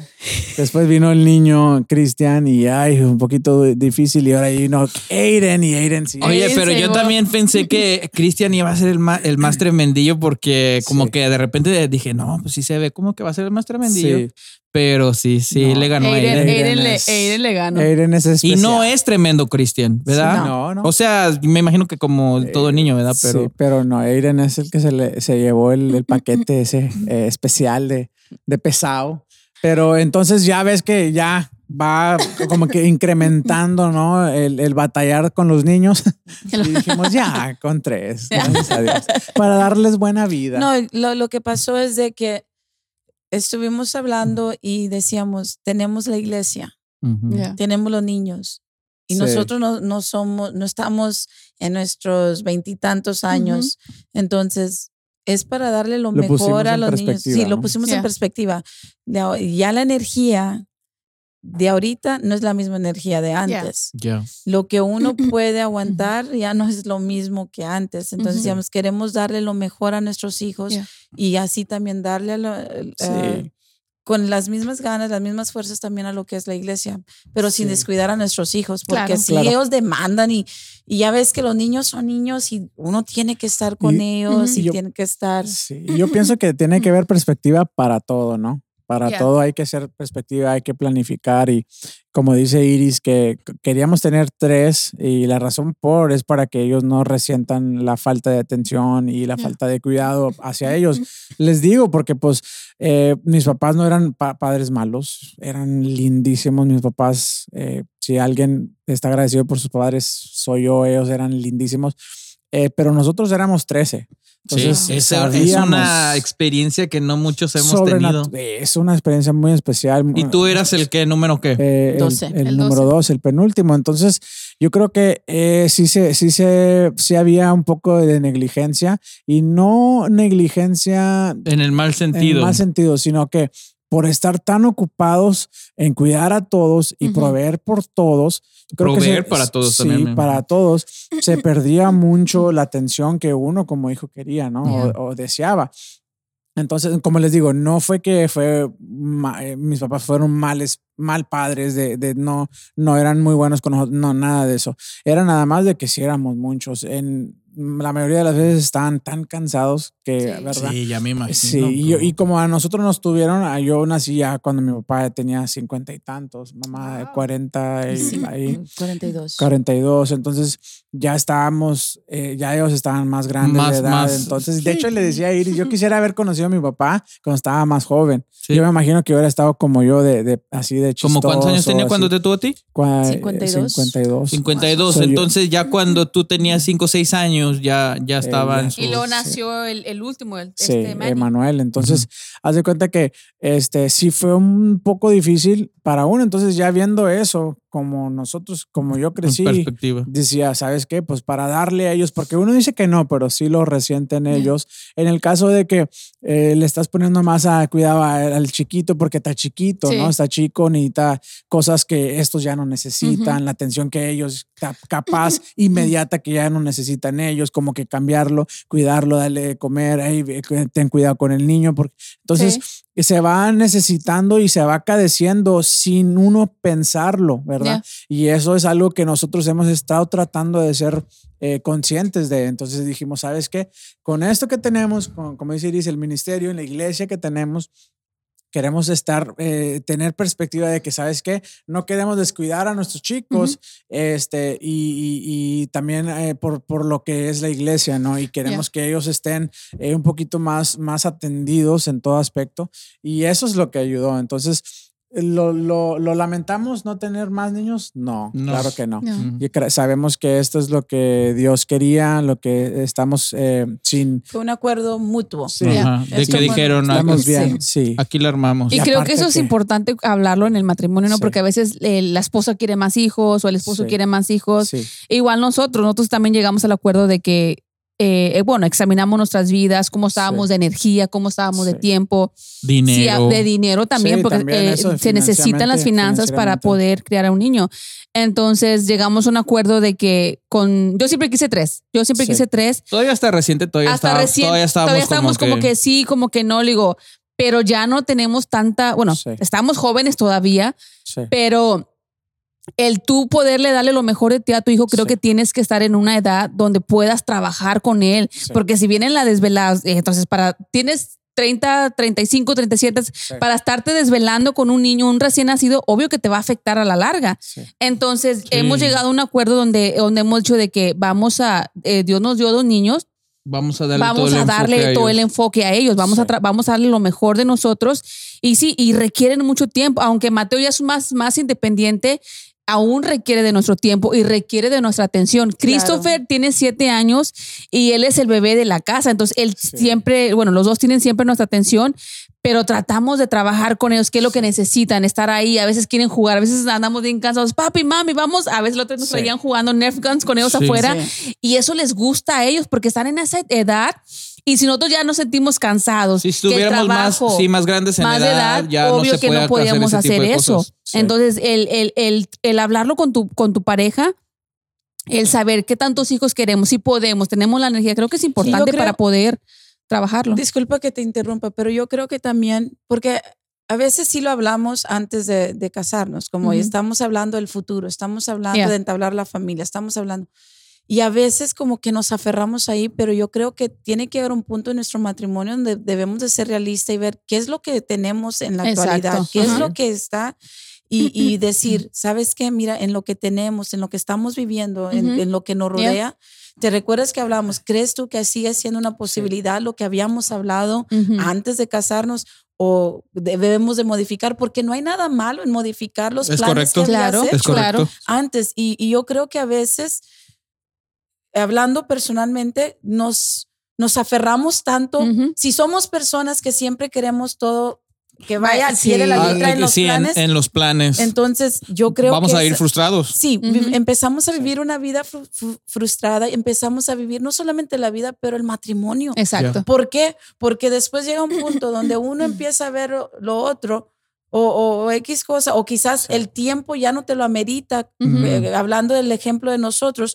Entonces, te frustras tanto que empieza a ver esa fricción y empieza a ver un rozo al principio. Mm. No es muy obvio, pero que empieza a crecer y a crecer y a crecer y empieza a decir, pero ¿qué está pasando en nosotros si esto no estaba ahí? Sí. Entonces yo creo que, que es bueno que como matrimonio volverse a sentar y evaluar la situación Claro. En lo que estamos viviendo Totalmente para de acuerdo, nosotros exacto. poder este, modificar, sí, sí, modificar Modificar. los planes que tenías anteriormente, dónde estás, eh, la fuerza que tienes, la energía Sí. que tienes, el tiempo que tienes, el dinero que El dinero tienes. que tienes, y, y yo creo que esa, eh, eh, verdad que esa fue como uno de los temas que hablamos cuando decías otra niña, otra niña. Y yo era como el que decía, Ay, Mayra, es que está bien difícil, o sea, eh, no que no podemos, pero sí le quieres dar lo mejor a tus hijos. O sea, Sí. aunque sabemos que como cristianos y como, sí, como cristianos, como que lo mejor es Dios, pero también no, no quieres como traerlo a un momento, Sí. un lugar donde, donde le va a faltar o donde no va a tener todo lo que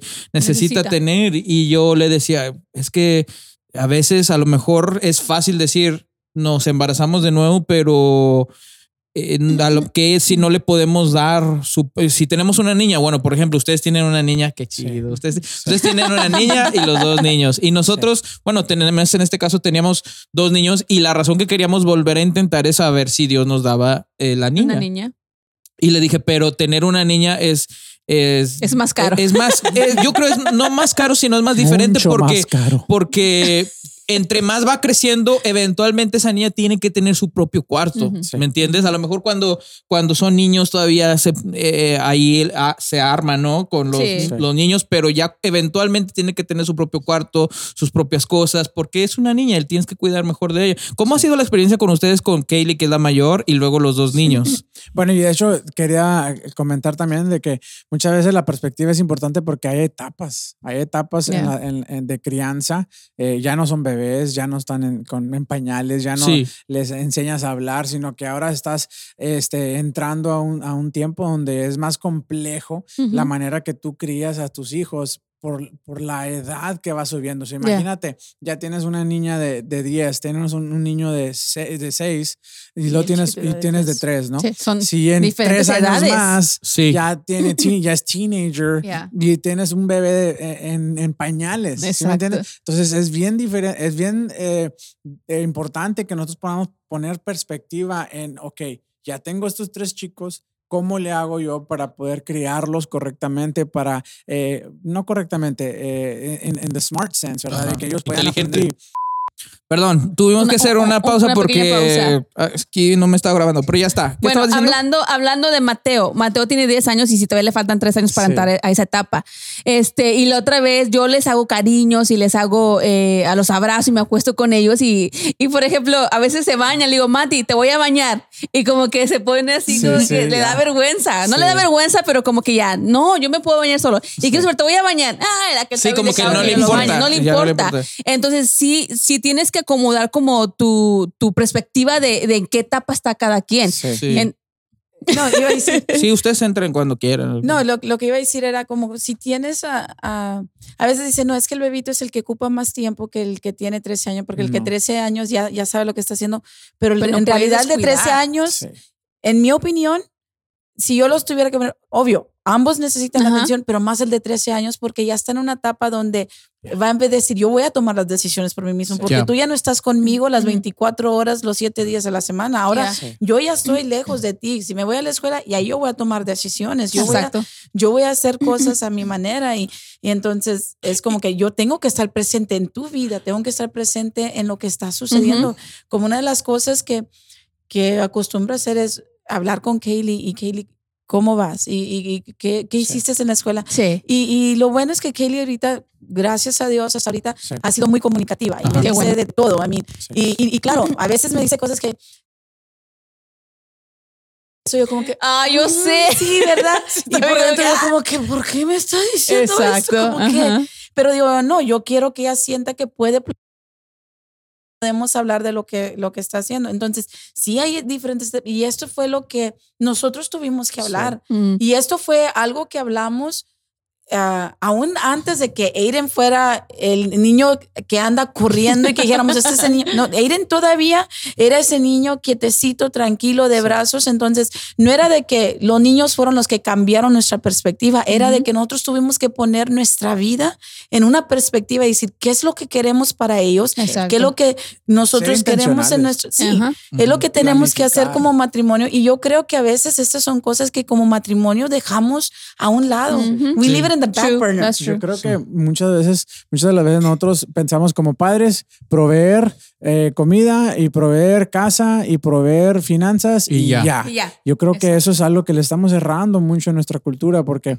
eh, la gente, la gente de afuera, eh, la influencia de afuera está llegando a, la- a las- a las vidas de nuestros hijos Ujú, y cierto. nosotros seguimos pensando en proveer comida, proveer este para la O escuela. sea, lo, meta- lo material, lo Sí, que necesita. Sino que nos estamos desarrollándonos en el aspecto paternal o, o en el aspecto maternal de que hay que cuidar a nuestros hijos, hay que instruir a nuestros hijos, hay que constantemente recordarles a, a nuestros hijos como si nos queremos poner en, el- en la perspectiva eh, este, cristiana del, del Sí. temor de Dios, de Exacto. la palabra del Amén. Señor, Así el es. camino. O sea, la palabra del Señor dice, instruye al niño en su carrera. La carrera cual que él va a caminar, en este caso, eh, eh, que él pueda conocer del Señor, que él pueda conocer la yeah. gracia de Jesucristo, de lo que él ha hecho. Y dice, cuando fuere viejo no se va a apartar de ella. Entonces, este nos deja a nosotros como padres un rol muy grande de enseñarles a ellos, pi- eh, que, ellos- que, ellos- que podamos pavimentar el camino hacia lo que ellos tienen que aprender. Y la única manera en que nosotros podemos hacer eso es ponerlo en perspectiva a cada uno de ellos Sí. conforme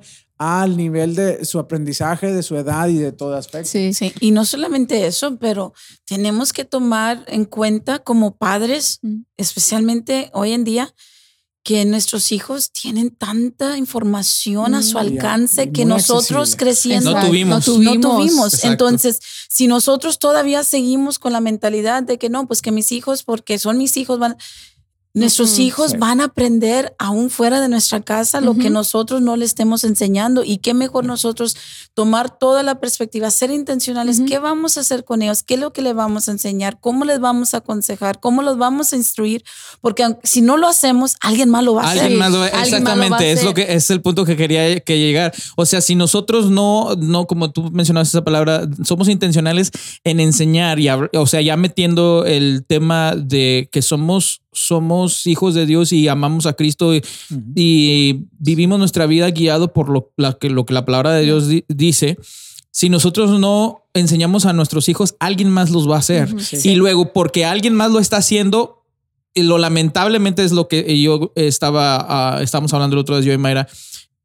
Cuando alguien más le enseña, o sea, la cultura, la escuela, lo que ven en Amigos. televisión, luego ellos vienen a tratar de decirle al papá qué es lo correcto de acuerdo a lo que han sido enseñados en la Sí. cultura y el papá porque no tiene o el- la mamá porque no tiene esa guianza de parte de Dios o esa guianza o esa intención de, de educar y de enseñar a sus hijos, entonces se deja educar por el padre, o digo, se deja educar por el, el teen Sí. No, que de 13, 14 años, 15 años que dice, no, es Yo que la cultura mejor. está diciendo que ya no debemos, que esto no está mal. Sí. Y entonces el papá dice, bueno, pues si mi hijo dice eso, entonces está bien. Entonces es el error más O sea, el grande que nos, dejamos porque no enseñamos, porque no instruimos. Eh, dejamos que alguien más instruya a nuestros hijos y en cambio los hijos vienen y nos instruyen a nosotros porque somos ignorantes a lo que la palabra de Dios dice. Sí. Y es que muchas veces queremos evi- evitar esa, esas eh, conversaciones difíciles con ellos. Sí. Porque pensamos que están en 10 años y que no van a entender. Sí. Pero ahorita hay niños de 10 años, 11, 12 años que están muy despiertos, o sea, Sí. despiertos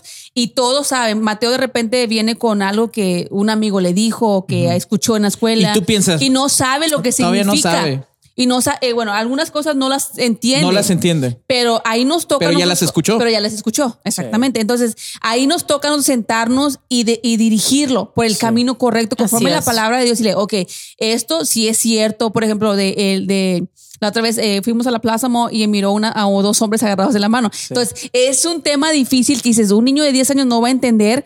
Pero es necesario hablarlo con nuestros hijos para que ellos puedan tener el concepto correcto, Correcto. conforme Dios lo dice, la palabra de Dios. Sí. Entonces, a veces como padres queremos eh, ser los mejores amigos de nuestros hijos, que Pero perdemos eh, la autoridad sobre ellos, de decir, no, esto no es lo que, lo que nosotros creemos. Y eso es algo que es bien importante y, y es, tenemos que tomarlo en cuenta muy a menudo de que sí, quieres ser un amigo y un mejor amigo de tu, de tu hijo, de tu hija, ¿no? Porque yo lo he visto mucho en las, en las redes sociales, lo, Yeah. lo- lo expresan mucho. Mira, aquí ando con mi mejor amiga, Yeah. que es tu hija.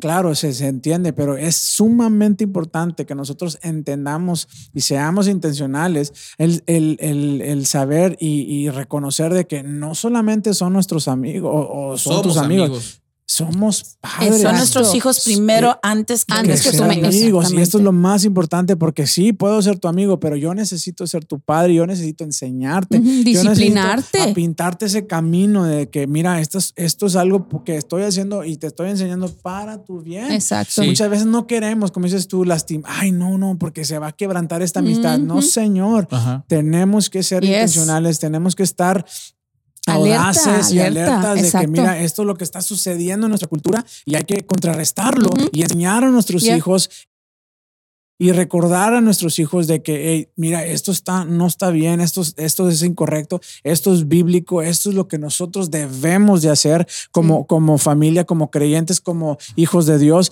Y yo creo que esto se ha perdido mucho porque tenemos miedo a perder a nuestros hijos. Sí, Ya. sí, Siempre el, el vamos a ser sus padres, sí. nosotros El confrontarlos y- Es cierto, bro. Tenemos, tenemos, per- perdón, tenemos miedo a perder a nuestros hijos y, y yo creo, eh, lo- eh, hablábamos, no me acuerdo con quién, pero hablábamos de que muchas veces eh, creo que tenemos miedo a perderlos porque pensamos que nuestros hijos nos van a ver como religiosos. Sí. Pero yo digo, solamente nos verán como religiosos si practicamos religión Sí. y no practicamos relación. Así es. O sea, si no, si no este, si no estamos practicando relación con Dios, sí, nos van a ver como religiosos. Y va a haber un momento donde se van a separar de esto y van a poder ver si somos religiosos y si yo no quiero ser un religioso. Correcto. Entonces, porque por, eh, lo decíamos en eh, una vez que, tuvimos un podcast con este pastor, ah, con Iser y, y Ram, y decíamos de que yo vi, por ejemplo, yo la razón que que una de las más grandes influencias de seguir a Cristo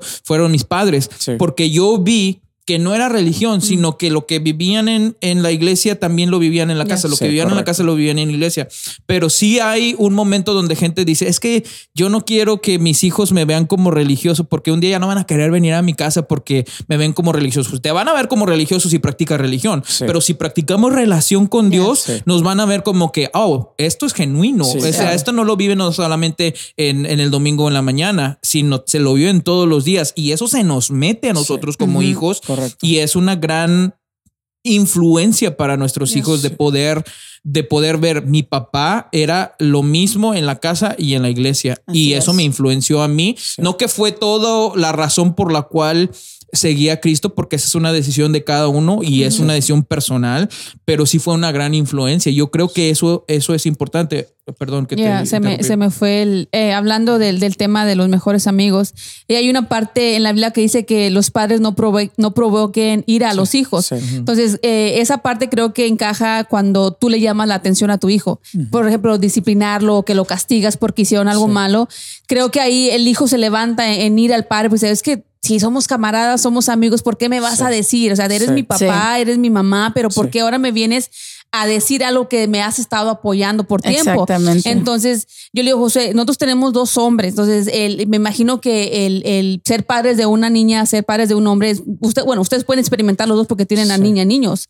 Entonces, en nosotros tenemos dos hombres, le digo, va a llegar un tiempo donde, y lo hemos hecho aún a esta edad que ellos tienen, nos hemos sentado con ellos y les hemos dicho, les hemos hablado fuerte, pero les tratamos de dirigir de la manera correcta y que ellos puedan entender a su nivel de, de las cosas que están en, en el mundo. Le- Les decimos, no podemos tenerlos en una burbuja, le digo, o lo Sí. van a escuchar allá afuera. Sí. Y, le digo, y eso no significa que está bien. Por eso papá y mamá están para dirigirlos y para enseñarles Sí. de una manera correcta. Y le digo, y van a tener amigos que van a decir maldiciones, porque se Matías que un- Sí. uno de mis amigos dicen maldiciones. Sí. Eh, una vez Christopher llegó diciendo una maldición y le causaba risa. Y, te, y ahí tenemos que sentarnos y decirle, papito. Sí. No digas esto, decía la, la palabra ve, ve. Sí, sí. Entonces, eh, eh, nos tuvimos que estar con él, Ah, papi. yo no- yo no- sí, yo no cuando andaba diciendo. ¿Sí? Y luego nos tuvimos que estar con él y decirle, ok, esto, y le causaba risa a él, porque pues se oía chistoso. Le digo, no, y nos, o sea, nos Eh, reímos porque me escucha- río no por la porque está diciendo malas palabras, sino porque porque Christopher es bien chistoso, ¿no? Sí. Y, y al no saber lo que está diciendo y le Sí, causaba, le le causa- así yo cuando escuché como que, ¿qué estás diciendo? Y digo, tranquila, vamos a hablar. Sí. Y es cierto, o sea, como que como padre quieres reaccionar al momento, pero también tienes que ser sabio cómo vas a reaccionar con un niño de Correcto. siete Sí. años y enseñarle, bueno, papi, esta es una mala palabra que no se usa. ¿Cuándo has escuchado a mamá y a papá decirla? Sí. No, pues nunca. Bueno, entonces a- tu amiguito a lo mejor tiene papás que hablan de esta manera, entonces, pero esa no es una palabra que tú tienes que andar diciendo. Entonces, el tú enseñarle y el disciplinarlos y el tener esas, esas eh, conversaciones difíciles con ellos, creo que es importante el sentarnos y hablarlos y no nada más darle por sus lados, por el lado para que ellos estén bien. Bueno, y otra cosa que también hemos estado como que tratando de balancear, y ahí te va, es de que tampoco no se saquen de onda cuando escuchan a alguien decir una mala palabra, porque de repente es como que es un tabú para ellos, porque más como que yo lo veo más en Mati, como, como que, hoy dijiste eso. Y entonces, porque el otro día estábamos hablando de que, eh, que alguien estaba de su escuela estaba diciendo malas palabras y él como que no quería decir. Y yo le dije, dijo esta palabra y la dije. ¿Me Oh, entiendes? sí, o sea, ¿no? yo la Y mencioné. se quedó como que, Y se quedó como Sí. que y le dije, tranquilo, no, yo no estoy diciendo mala palabra, te estoy diciendo de para que, para que me enseñe, o sea, para que me digas si porque él no quería decir la palabra. si no que quería decir la palabra. Entonces, pero hay este tabú donde lo dicen y como se sacan de onda, sí. o sea, como Sí. que me van a regañar mal, o sí. papi dijo esta palabra. Y entonces, este, otra cosa que yo le he dicho a Mayra también, que tenemos que hacer un balance de que, que, que sí, o sea, queremos saber que no digan, que no hablen de esa manera porque eh, esas, esa manera de hablar no le agrada a Dios, pero también que no se saquen de onda porque un día van a entrar al mundo donde está lleno, un trabajo donde la gente les va a hablar con, con malas palabras, encima palabras y porque y porque nosotros dijimos, no, no, que, que no escuche nada, eh, tápenle Sí. sus oíditos, entonces ellos van, no se van a sentir a gusto, o no que se deben de sentir a gusto, pero no van a poder funcionar en el mundo Filtrar. real, no van a poder funcionar en el real porque todos hablan malas palabras alrededor de mí. Lamentablemente, ese es el mundo donde vivimos Sí. y a veces tenemos que estar en el mundo, pero no ser del mundo, pero tenemos que saber funcionar porque en el trabajo, en, en donde sea, van a hablar así. Y entonces lo único que, que le digo a Mati es, eh, tenemos que ser influenciadores, no influenciados. Entonces, pero tienes Sí. que, yo le, le he dicho en, sus, en, la- en las palabras que ellos entiendan, de saber funcionar en el mundo, de que en el mundo sí se va a hablar así, pero no por eso vas a decir, ay, no, no, ya me quiero regresar a casa Sí. porque yo no puedo oír esas palabras. Sí. Porque si, enton- si no, entonces no van a poder funcionar en el mundo real y lamentablemente este es el mundo donde vivimos. O sea, lo ves en redes sociales, lo ves en las películas, lo ves en, en todos lados y no no que debemos estar eh, o debemos ser parte de eso, pero también tenemos que trabajar. Yeah. ¿No? Así es. Tenemos que trabajar, tenemos que andar con otra gente y no nos podemos sacar de onda cada vez que dicen una mala palabra. Sí. Entonces, y yo para, para nosotros creo que esa parte ha sido como una, como un balance, Yeah. como un balance de que sí, este, hay que enseñarle, pero también hay que como que decirle. eh, No te saques de onda. Sí, no te saques de onda. O sea, Ya. así es Haga la un gente. balance en su Hago un vida. balance. Sí, en su haga- vida. ese balance esté ahí siempre presente. Yo creo que eso siempre es siempre importante poder hablar con nuestros hijos Mm. y poder decírselos. Y, yo, y, y como mencionaba hace unos minutos, siempre recordar que somos padres antes que amigos Yeah. de ellos. Sí, eso es algo muy Eh, importante. Dios, Dios nos dio a nuestros hijos. Para nosotros tenemos un trabajo con ellos donde nosotros tenemos que instruirlos, tenemos que enseñarlos. Yeah. Entonces, y sí es en base a nuestro ejemplo, es en base a lo que ellos miran en nuestras Yeah. vidas, pero también en lo que hablamos. Exacto. Nosotros tenemos, no podemos como creyentes o como cristianos depender, ah, es que me lo llevo a la iglesia y ahí es donde se le va a moldear. Yo como padre tengo que Ujú. hacer el trabajo. Sí, ya. exacto. O en la escuela le van a enseñar cómo respetar. No. No. yo como padre le en enseño. casa. sí, yo tengo que estar presente en la vida de mis hijos las 24 horas, 7 días a la semana. Yo tengo que estar presente ahí para instruirlo, para enseñarle, para aconsejarle, para hablarle en todo momento. Y claro, y en todo eso, aún después de regañarlo, recordarle, pero te sigo amando. Yes. Yo te sigo amando porque ahora que yo estoy grande y ahora que yo tengo, yo tengo mis, mis hijos, yo entiendo ahora a mi mamá. ¿Por qué? Porque cuando uno está creciendo, no Te me pego- quieren. Te pego porque te amo. Sí, es así sí. como que no, no me quiere. Mi mamá no me quiere porque no me entiende. O mi mamá no me quiere porque no me deja hacer lo que quiero. Es lo que pensábamos. Exacto. Pero ahora uno se da cuenta de que todo lo que mi mamá me decía era con un, un propósito, había una razón.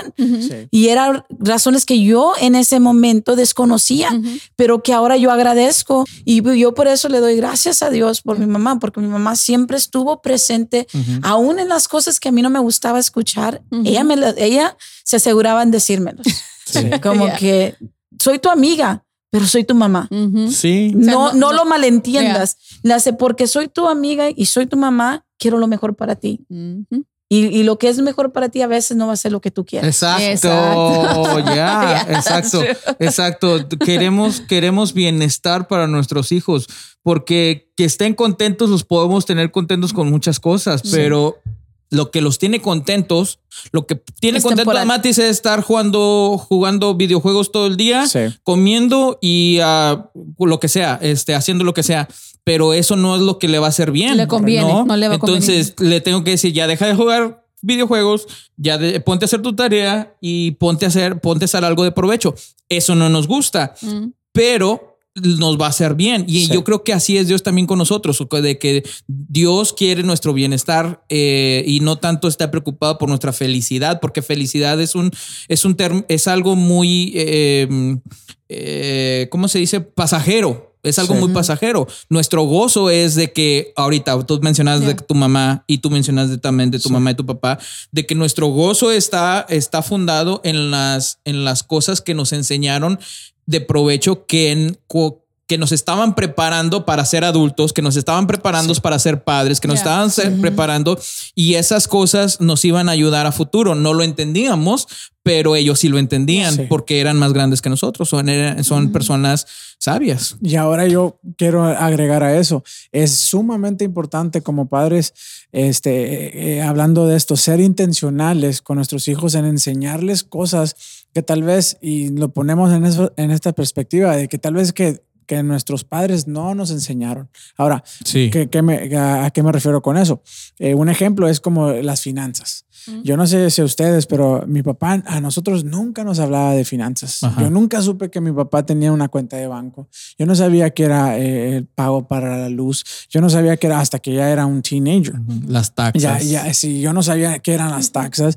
Yo no sabía que, que, que era eh, agarrar un préstamo en el banco. Yo no sabía eh, todas estas cosas que mi El papá- crédito. que- el crédito, Ajá. que, que cuida tu crédito. Y, y esto fue cosas que que ahora de grande, eh, por causa de que nunca mis papás me enseñaron estas cosas, este, me afectó mucho en la vida, en todo aspecto, eh, y más bien en lo financiero. Yo creo que estas, estas cosas son cosas que nosotros esperamos que otras personas les, enseñen a, nuestros hijos. En la escuela no les van a enseñar, no, les van a enseñar estas cosas. Y es algo que nosotros como padres tenemos que preparar a nuestros hijos porque miren, aunque lo queramos poner en una perspectiva este, que Dios nos ayude en todo, tenemos que enseñar a nuestros hijos este, eh, en la área financiera, en la área de, de su crédito, en la área de estas cosas que les van a ayudar cuando, cuando crezcan. A mí nunca me dijeron de, de pagos aquí, pagos allá, de una cuenta de banco, de ahorros. Papá nunca nos enseñó esto. ¿Cómo manejar el dinero? Sí, cómo manejar el dinero, qué no gastar, qué, que tenemos que ahorrar, que, tenemos que, de ahorros, que tenemos que tener un budget. Tenemos que tener un budget que, que cuenta para esto, cuenta para lo otro. Papá, él lo consideraba como que algo muy privado para nosotros y mm. nunca supimos de esto. Tal vez su, escuela fue diferente, pero para mí personalmente, yo tuve que aprender esto. Y para mí fue todo lo contrario. Mi papá sí me enseñó a mí eso. Por eso es que yo si ah, hablamos de cuando estábamos, que, que ella tenía ya su trabajo, mm. porque eso fue algo que se me había enseñado a mí. Y, esto para mí fue algo muy, muy impactante, porque yo tuve que aprender todo esto. Mm. Yo tuve que aprender de cómo, cómo no gastar en emoción, sino que gastar en lo que se necesita, en, en, en, los principios financieros. bro, hiciste, un, hiciste un eh, perdón que te interrumpa, hiciste un punto muy importante, porque sí es cierto, como jóvenes, cuando no hemos, este, eh, Ah, no hemos entendido la importancia de, ahorrar, la importancia de gastar en lo que vas a necesitar, porque tampoco nunca hemos tenido la chance de trabajar o de tener dinero y agarramos un trabajo, yo me acuerdo, y lo primero que quieres, eh, lo primero que quieres comprar son los juguetitos que no pudiste tener cuando eras chico. Entonces te empiezas a gastar en, en los Jordan, empiezas a gastar en los videojuegos. Ya tienes 19, 20 años, ¿no? Eh, y no digo, no está mal que se compre eso, pero, pero empezamos a gastar en juguetitos y luego no empezamos, por ejemplo, dices tú, no sabemos cómo hacer una cuenta de ahorros porque literalmente eh, la vida eh, de gastar y gastar, un día va a venir y te va a cobrar la factura. Entonces, porque cuando que te quieras casar o cuando te quieras, no tengo crédito. ¿Por qué? Porque no supiste eh, armar tu crédito. No tengo una cuenta de ahorros porque te lo gastaste en juguetitos, en videojuegos, en, en no sé.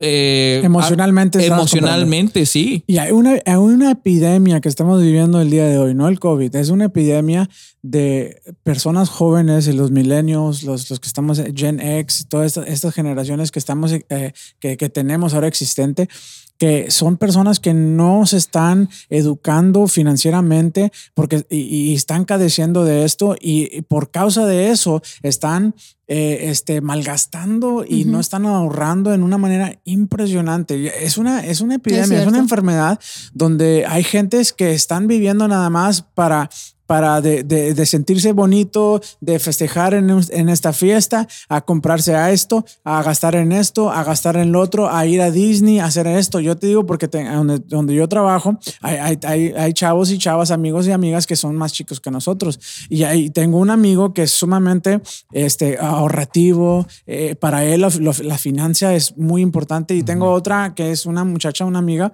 que ella todo gasta, en todo gasta. No, eh, no hay plan plan de ahorro, no hay este budget, no hay nada de esto. Yo, yo le, a veces tengo que hablar con ella, le digo, mira, tú tienes que ahorrar. Esto para, para cuando tengas hijos eh, va a ser eh, bien necesario. Para cuando te quieras casar con tu que es ahorita su novio, tienes que planificar esto.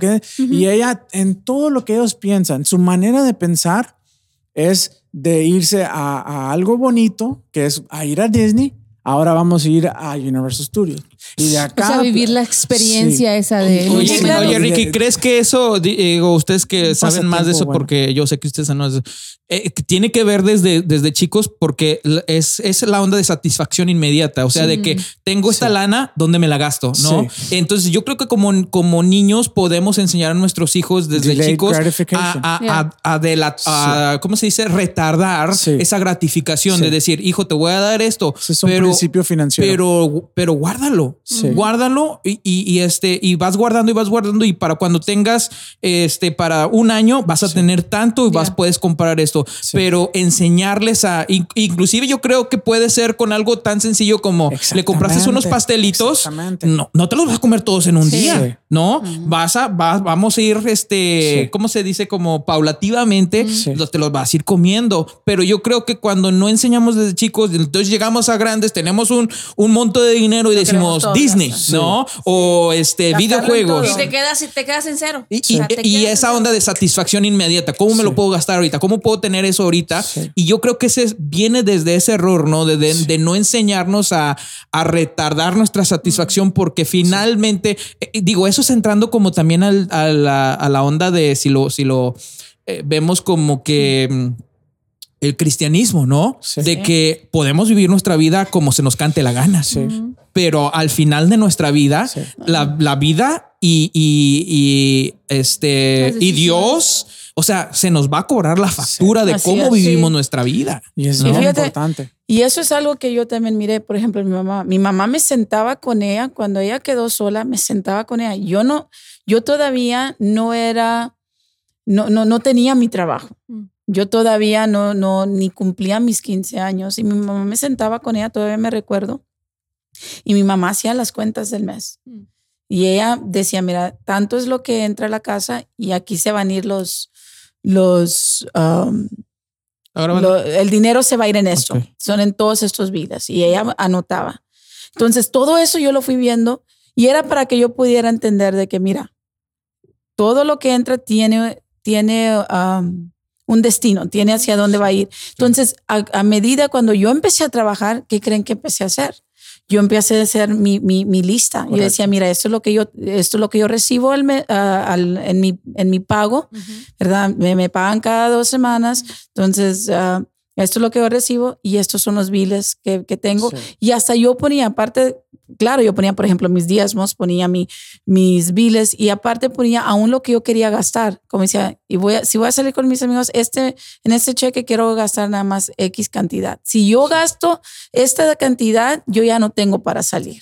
Aunque tuviera, sí, y yo tenía como mi ahorro aparte. Y aunque me sobrara dinero, yo me manejaba en eso para que yo dijera, no, es que ya no hay dinero. Sí. Y había dinero, pero yo me era la manera para que yo no gastara de más de lo que. Exacto. Y creo que como padres, a veces, como nosotros crecimos a veces con decadencias de niños, a veces no teníamos todo. A veces, como padre, queremos, nuestra intención es darle lo mejor a nuestros hijos, que no, que no batallen con cosas que a lo mejor no tuvimos nosotros. Y queremos, y no es, eh, no es que esté mal, pero cuando los, ¿cómo se llama? Lo, you overdo it, como que los acostumbras a un estilo de vida que realmente no puede eh, sostener, y los empiezas, como que yo pienso que los hacemos inútiles a la vida, de que siempre les estamos dando todo. Sale el, iPhone nuevo, aquí está. Sale la computadora más cara, aquí está.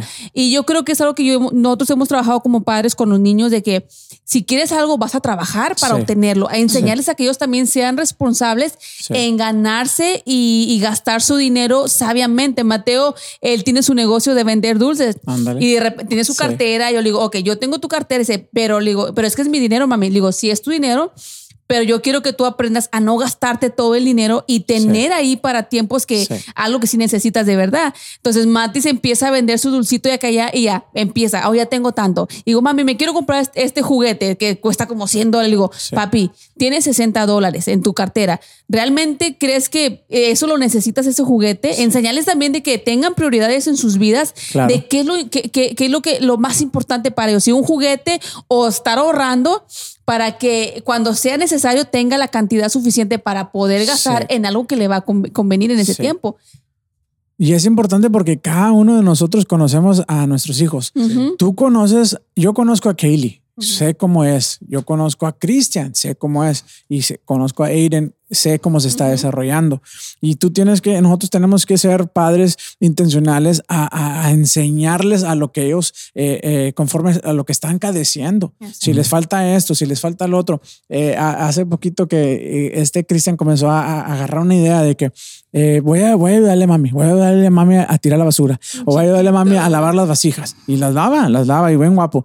Dice, y, y, porque mami me va a dar un dólar, un dólar, me va a dar un dólar porque yo hice un trabajo. Entonces, a él se le ya están pintando. Sí, ya lo estás la- preparando. sí, la onda de que hey, tú tienes que trabajar por lo que, por, por tu dinero, por Exacto. esto, ¿no? Pero ¿qué Ay, pasa que no ahí? se me olvide darle.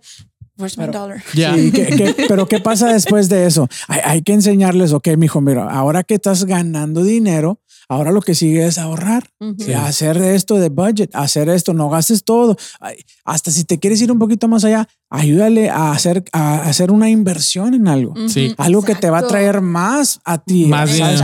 Mira, mijo, y sencillo, mijo, mira, si tú con ese dinero que te está dando tu mamá, en vez de comprarte un juguete que te va a agradar ahorita, Y ya lo- sí, pues lo dejas ahí. Sí, mejor compras una caja de dulces que, que puedas vender esto o en vez de dulces puedes comprarte una caja de, de lo que se andan usando ahorita, esos puppets. Sí. Y Ah, sí. revenderlo. Ajá. Entonces, si tú le enseñas estos principios a tus hijos, ese, o sea, estás haciendo intencional hacia ellos. Ellos están eh, este, aprendiendo, y voy a decir esto, absorbiendo un, un principio muy importante que les va a ayudar en la vida. Exacto. Sí. Yo creo que lo- la- las finanzas, no sé por qué en la cultura mexicana, eh, eh, hablando de nosotros, es, es como un tabú, es como una cosa Sí. aparte de Sí, lo como que que, nosotros. eh, hasta no le Sí. enseñas el, no le enseñas Sí, el dinero, porque Eh, Nosotros no sabíamos nada de esto.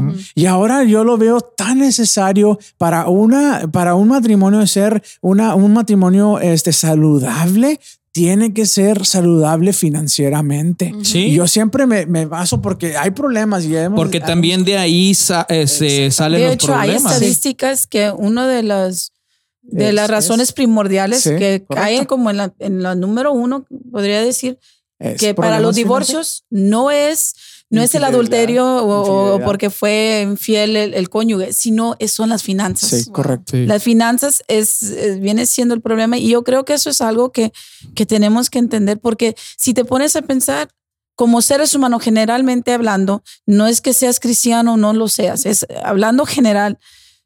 Háblale, habla con alguien acerca del dinero, hasta se ofenden. Sí. ¿Por qué quieres Sí, saber de mi cierto. dinero? Y es como que por lo mismo, porque no hemos No, sido creados a Sí. nosotros, no que tengas que decirles, mira, este es mi, mi estado de cuenta Ujú. Sí. de banco, sino de que, ¿por qué no hablarle a- con nuestros hijos? Decirle, el dinero, Ujú.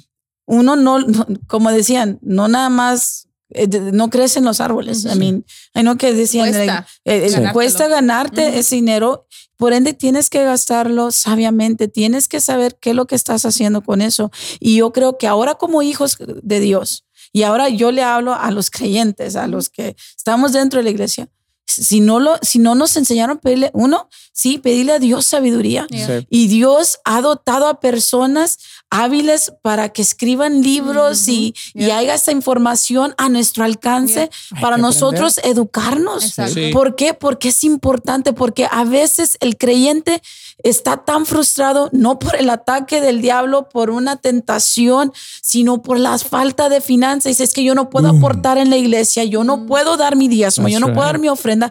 De hecho, estaba leyendo un libro de, de David, uh, Dave Ramsey y él estaba diciendo, alguien le estaba preguntando, le decía, pero es que, eh, eh, y, y hablaba, por ejemplo, de, de los diezmos y ofrendas. Ujú. ¿Puedo evadir el diezmo y la ofrenda eh, si estoy endeudado? Si yo no tengo los medios para hacerlo. Y dice él, no. Y Dave Ramsey, por si no saben quién es, él, él es un consejero. De hecho, él, Guru. él, él, él guru. se sienta con personas para ayudarles a salir de sus deudas financieras, de, Sí. les aconseja y todo. Chequen los Entonces, libros. Sí. Sí, están muy Instagram buenos. está. Entonces, él dice, no, debes de darlo. Porque el, día, el dar tu diezmo y tu ofrenda, Yeah. Y, y de hecho de esto voy a hablar un poco el día de mañana, Mañana. eh, o el domingo en la, en la iglesia. Renova Church. Entonces, entonces ah, yo ah, decía él, ah, lo, que, lo que es dar el diezmo y dar la ofrenda, eso te lleva a un punto de confianza y dependencia en Dios. Sí. Ujú. Es ¿Verdad? De, que, de, de, de donde tu fe está siendo desarrollada. Sí. Le hace, tú le das a Dios lo que le corresponde. Porque lo que tú has recibido no fue por tus fuerzas, no fue por tu, eh, tu habilidad o tu entendimiento, fue lo que, lo que Dios te ha dotado a ti. Sí. Exacto. Entonces, a, a veces nosotros queremos excusarnos de la iglesia por cosas que nosotros mismos nos hemos atraído a nuestras vidas, cosas que Dios nunca nos llevó ahí. Dios Exacto. nunca nos llevó a la deuda. Dios tomado. nunca nos llevó a que estemos cadeciendo. Nosotros mismos eh, Hemos- caímos ahí. Exactamente. ¿Por qué? Por nuestras malas decisiones, Exacto. por no saber buenos administradores de lo que Dios nos ha dado. Sí. Porque a todos Dios nos ha dotado ah, con bendiciones y nosotros somos los que decidimos cómo administrar esas bendiciones Sí. que hemos recibido de parte Yo de creo, Él. Yo creo que un principio muy grande que aprendí eh, eh, hace estos, estos años, últimos años fue que, que dice que, eh, hablando financieramente, ¿no? Dice que eh, no importa qué, qué tanta agua le, le pongas a esta, esta botellita, si esta botellita tiene muchos hoyos, se va, se va a a estar tirando. El principio no es solamente este, echarle agua. Eh, en este caso ingreso, sino que a dónde se está yendo todos esos gastos. Y muchas veces eso como, como padres este, no queremos enseñarles a nuestros hijos porque no, al- ellos van a aprender después. O a ¿Para veces qué? porque como padres no lo sabemos. Sí, Exacto. eh, y ¿para qué te esperas a que, a que ellos aprendan a la, a la brava este, cuando tú puedes y tienes la capacidad el día de hoy para enseñarle esto? Y esto va a- ma- no solamente en lo, en lo financiero, sino en, en lo, en lo, este, Espiritual. en lo espiritual, eh, en, en- la manera de que ellos se, se manejan eh, este, su, su vida moral, su, el respeto a, a las personas, el amor a las personas. Todo esto es, es, es, es, es ser intencionales en, en el desarrollo, en la educación de nuestros hijos antes de que vayan a la escuela. Sí. Muchas veces queremos que en la escuela les enseñan, no, a nosotros como padres. Sí, qué hermoso es y qué hermoso sería que lo vieran de parte de nosotros enseñando a nuestros hijos que cuando ellos ya estén en la, en la, en la, en la escuela ellos puedan ver, Sí. no, pero es que mis papás me dijeron que eh, esta es la manera que, que debe de ser, Sí. esto es la manera que debe Y, ser. y se siente bien bonito cuando, cuando te dicen, el, cuando te hacen el comentario de que, oye, Sí. es- tus niños son muy educados, tus niños son muy lindos.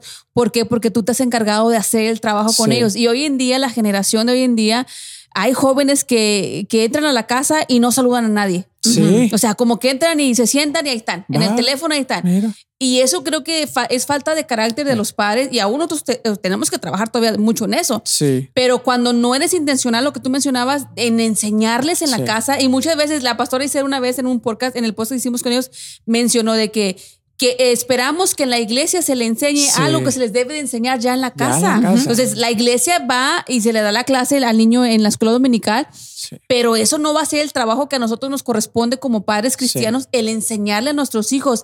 Y, y la educación moral, esa también nos corresponde a nosotros. La Claro. escuela no se la va a enseñar. En la escuela van a, a desarrollar ot- otra área de en sus vidas, el aprendizaje, el educarse y todo eso. Pero nuestro trabajo como padres es enseñarle esa conducta de que tú vas a una casa.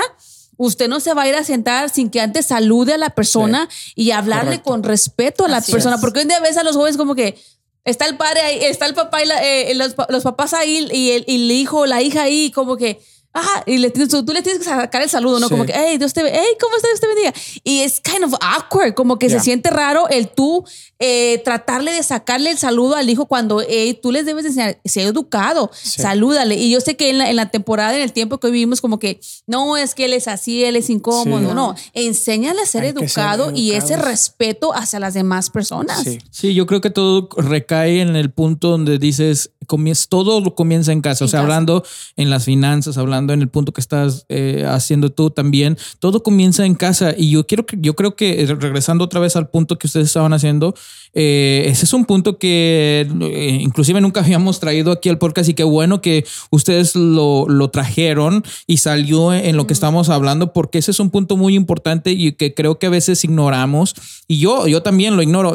Hace tiempo había leído el, no sé si están eh, leído el, el- libro de Padre Rico, Padre Pobre, que no es un libro cristiano, pero, Pero es o un sea, libro mm, yo creo que es un libro muy, muy importante que nos, nos abre la mente a cosas y en el libro eh, menciona, eh, menciona el, el autor, no me acuerdo cómo se llama, pero menciona de que por eso los, los hijos de ricos, aunque tal vez no sean los más inteligentes o no sean los más este, eh, educados en cuanto a las finanzas, pero, pero absorben eh, esa, esa educación de sus padres, Sí. de que no es tanto de que sean tan inteligentes o, o- o les hayan heredado mucho dinero, sino que porque vivían allí en casa con sus padres y vieron cómo manejaban, cómo hacían negocios. Entonces, la atmósfera inconscientemente lo absorben y cuando ellos crecen, no es como que ellos dijeron, no, yo tengo que estudiar y todo eso, sino que simplemente lo absorbieron porque sus padres lo modelaron para ellos. Y entonces dice, eh, el, y los hijos pobres este, no dándole una connotación de, de, ofender a nadie, sino simplemente de, personas que batallan mucho en el dinero, absorben también eso porque no supieron manejar su dinero. Y entonces cuando esos niños crecen, absorbieron inconscientemente esa manera de no saber, de no saber manejar el dinero porque sus padres no sabían manejar el dinero. Y él dice, eh, en la escuela esto es algo que no se enseña y no te van a enseñar. Y lo dice así, no sé, no sé si eh, yo lo entiendo así, pero eh, dice, en la escuela ellos te enseñan a que seas trabajador este, y que, que, te metas a trabajar de, de 8 a 5 y que seas trabajador, pero que no pienses por ti mismo, de que no seas tu propio jefe, de que no seas un emprendedor, de que no hagas porque porque te enseñan, y por eso no te enseñan acerca de finanzas, te enseñan acerca de la economía del gobierno, te enseñan acerca de eso, pero no te enseñan, como mencionabas tú, no te enseñan a hacer cómo hacer tu budget, no te enseñan cómo ahorrar, cómo pagar taxas, no te enseñan cómo, hacer un crédito. Cómo invertir. Cómo invertir, exactamente. Y, y sí es cierto, yo creo que si regresando al punto, o sea, vuelta completa a lo que tú estabas diciendo, es de que si comenzamos a enseñarlos estas cosas en casa desde que son chicos aún, este, el camino. Sí, ya empiezan a, cuando van, cuando van creciendo, tú también lo mencionabas, Iris, ya como que absorbieron eso, a lo mejor a lo mejor no se acuerdan tanto, pero inconscientemente eh, eh, los niños son como una esponjita y lo sabemos todos, ¿no? Eh, mis hijos, mi hijo Mateo no hablaba inglés hasta que entró a la, hasta que entró a la escuela y lo levantó así. Y este, porque son una esponjita, agarran todo. ¿Cuánto más no van a agarrar esas cosas que modelamos? Agarran, absorben lo malo perdón, absorben lo bueno, pero también absorben lo malo. y queremos tener como que eh, decía Pastor Charlie una vez que hablaba con él, decía, nosotros estamos parados en los hombros de nuestros padres. Y entonces lo que nosotros llegamos a aprender más, eh, tal vez no lleguemos a a tener el éxito tal vez que van a tener nuestros hijos, pero ellos están parados en nuestros hombros. Y aunque tal vez nuestros padres no nos enseñaron, nosotros nos tenemos que mejorar y aprender para que, porque nuestros hijos van a estar parados sobre nuestros hombros. Y entre más nosotros los dejemos más avanzados en la carrera, más van a tener para, para subir hacia, hacia arriba, ¿no? Y esa es un tema que, que, bueno, no habíamos hablado nunca y me parece un tema formidable, guys. Y igual como lo que estás hablando, Mayra, de acerca de, de enseñarles el respeto en casa, porque eso es bien importante. Y, y, es triste de los padres que dicen, no, pues es que así, así es él cada quien tenemos nuestra personalidad y no podemos cambiar nuestra personalidad, pero lo que sí podemos es enseñar y lo que sí podemos es instruir a hacer las cosas bien y las cosas se enseñan desde casa. Exacto. Sí, yo estoy de acuerdo porque eh, ves jóvenes, niños, adolescentes el día de hoy. Yo me recuerdo, creciendo era de que si yo estaba sentada y llegaba alguien mayor que yo, mi mamá era, Tú te levantas y tú le vas a ceder el lugar. A mí no me importa que tú estés cansado, a mí no me importa que tú hayas llegado primero. Se le cede el lugar a la gente mayor. A la gente mayor se le respeta. A la gente que usted llega, los conozca o no los conozca, los frecuente o no los frecuente, usted los va a saludar. Simplemente por respeto. Por respeto. mi, mamá siempre nos decía, y hoy en día eso cadece mucho. Hoy en día ves a una, quizás una persona grande de edad parada y ahí están los niños, los adolescentes, los jóvenes sentados, y los ven y, y, se les quedan viendo como que y en vez de cederles el lugar o no, no los saludan, no, no, no, no respetan y, y lamentablemente, el mayor de los casos, a los padres tampoco lo respetan. Exacto. también está esa falta. Y yo creo que esto es algo que debe debemos de hacer cada uno de nosotros. Y no solamente eso, pero también y yo creo que la razón que se hace eso, y esto lo traía ahorita que hemos estado hablando, y yo creo que la razón que todo esto sucede como que porque no hacemos a veces nuestro trabajo, no tenemos el carácter fuerte y otra, no le damos a saber a nuestros hijos que hay consecuencias por cada uno de esos actos. Nuestros hijos piensan que todo lo pueden hacer y nunca van a ver consecuencias de lo que están haciendo. Y en la vida tengamos la edad que tengamos, siempre va a haber consecuencias y nuestros hijos tienen que saberlo O desde sean chiquitos. buenas o sean malas Sí, consecuencias. exacto. Desde Correcto. chiquitos también tienen que saber eso, que Que si se hay portan bien hay buenas da- consecuencias. exactamente. Si haces algo malo, algo indebido, te portaste mal, también hay consecuencias. Si te digo te voy a pegar, pues vale más que te peguen. Sí, porque, exacto. pues, Exactamente. Para que entiendas que hay Sí, consecuencias. Sí. creo que en este tiempo estamos viviendo y es lamentable un- una, una vida de utopia, ¿no? Donde, ay, no, Todo mijo, ¿qué es lo que quieres, lo que necesites? Y, y no, no hay Eso es lo que conse- me tú, tú puedes elegir, o sea, puedes elegir esto, puedes, ser el- puedes elegir ser esto o puedes elegir ser esto y, y- y no pasa nada. Y entonces estamos, enseñamos a nuestros hijos y no es que estamos siendo nostálgicos porque podemos decir, no, es que la manera de antes, no, es que si hay valores que antes se inculcaron, que ahora el día de hoy se han perdido y no es nostalgia, que sí eran buenos valores, Así que es. sí son buenos valores y muchos de nosotros hemos queremos seguir trayendo, pero al traer, como por ejemplo, una de las cosas que ahora se dice muchos de, que, que- ¿cómo se dice los, las, las, la gente que trata con, con eh, ahorita me acuerdo, pero mucha gente está diciendo que, ah, este, no hagas al niño saludar a todos tus familiares, que por eso comienzan El abuso. el abuso. Y, y yo estoy de acuerdo, yo estoy de acuerdo eh, a- hasta un punto. Por ejemplo, el otro día eh, nosotros eh, enseñamos a, Mat, a Mati y a Cris de que siempre que terminan de comer, eh, yo le digo a Mati y a Cris, ok, dele un besito a su mamá y Dígale dígale gracias. Y a ellos están O acostumbrados a sus hacer esto. abuelitos. Y que de repente, Abuelitas. y de repente fuimos a otros lugares y, y yo le decía, dígale gracias porque estuvo rica la comida y nos, nos. y entonces ellos como que se les queda, ah, pues tengo que darle un beso, ¿no? Y le digo, no, no le tienes que dar beso cuando saludes a las personas, no le tienes que dar beso, nomás tienes que decirle gracias. Yo creo que sí hay un, hay un punto medio, pero, pero traer eso de, de ser respetuoso y decir gracias, decir de nada, decir eso es importante y son buenos valores que podemos traer, que podemos re- eh, traer. Desafortunadamente hay personas que no los traen y que Sí. dicen, pues Ya. es que a él no le gusta, Sí. que a él no le O gusta co- hacer y como que que no quieren así. obligar a los hijos a Sí. hacerlo. Pero es necesario de que ese valor no se pierda Sí. eh, en, en la vida de nuestros hijos. Y este, y aún en, en, eh, como padres cristianos, a veces, eh, eh, por ejemplo, que los, nuestros hijos están cansados o están en Sí. escuela o están en banda. Sí. Entonces, a veces como que tratamos de no incomodarlos y le, no, mejor prefiero que se quede en casa a Sí. descansar porque, mira, estudió, tuvo examen o está haciendo tarea. Eso es entendible, pero cuando damos prioridad a, a algo, algo momentario o algo que tu hijo ser, lo puede hacer otro día o lo puede trabajar en, en- en la siguiente semana o diciéndole, es que está cansado, lo voy a dejar que descanse y no darle prioridad a lo que es importante, su vida espiritual, Sí, su exacto, desarrollo espiritual. Entonces, como que tratamos de, tratamos de, eh, de darles por su lado, decirle, no, Sí. la iglesia no es importante, Dios no es importante. Tú te puedes quedar a descansar y hacer lo que tú quieras en la casa Sí. porque la iglesia no es importante, Dios no es importante. Entonces, hay que también trabajar, bueno. No, no, todavía no somos eh, padres de, de, de joven, pero jóvenes. vamos en ese camino y creo que va a llegar el tiempo en nuestras vidas donde tenemos que decir a nuestros hijos o, o vas a aplicarte en la escuela o vas a estar en deporte o vas a venir a la iglesia. Sí. Hacer una, hacer una, ¿cómo se llama?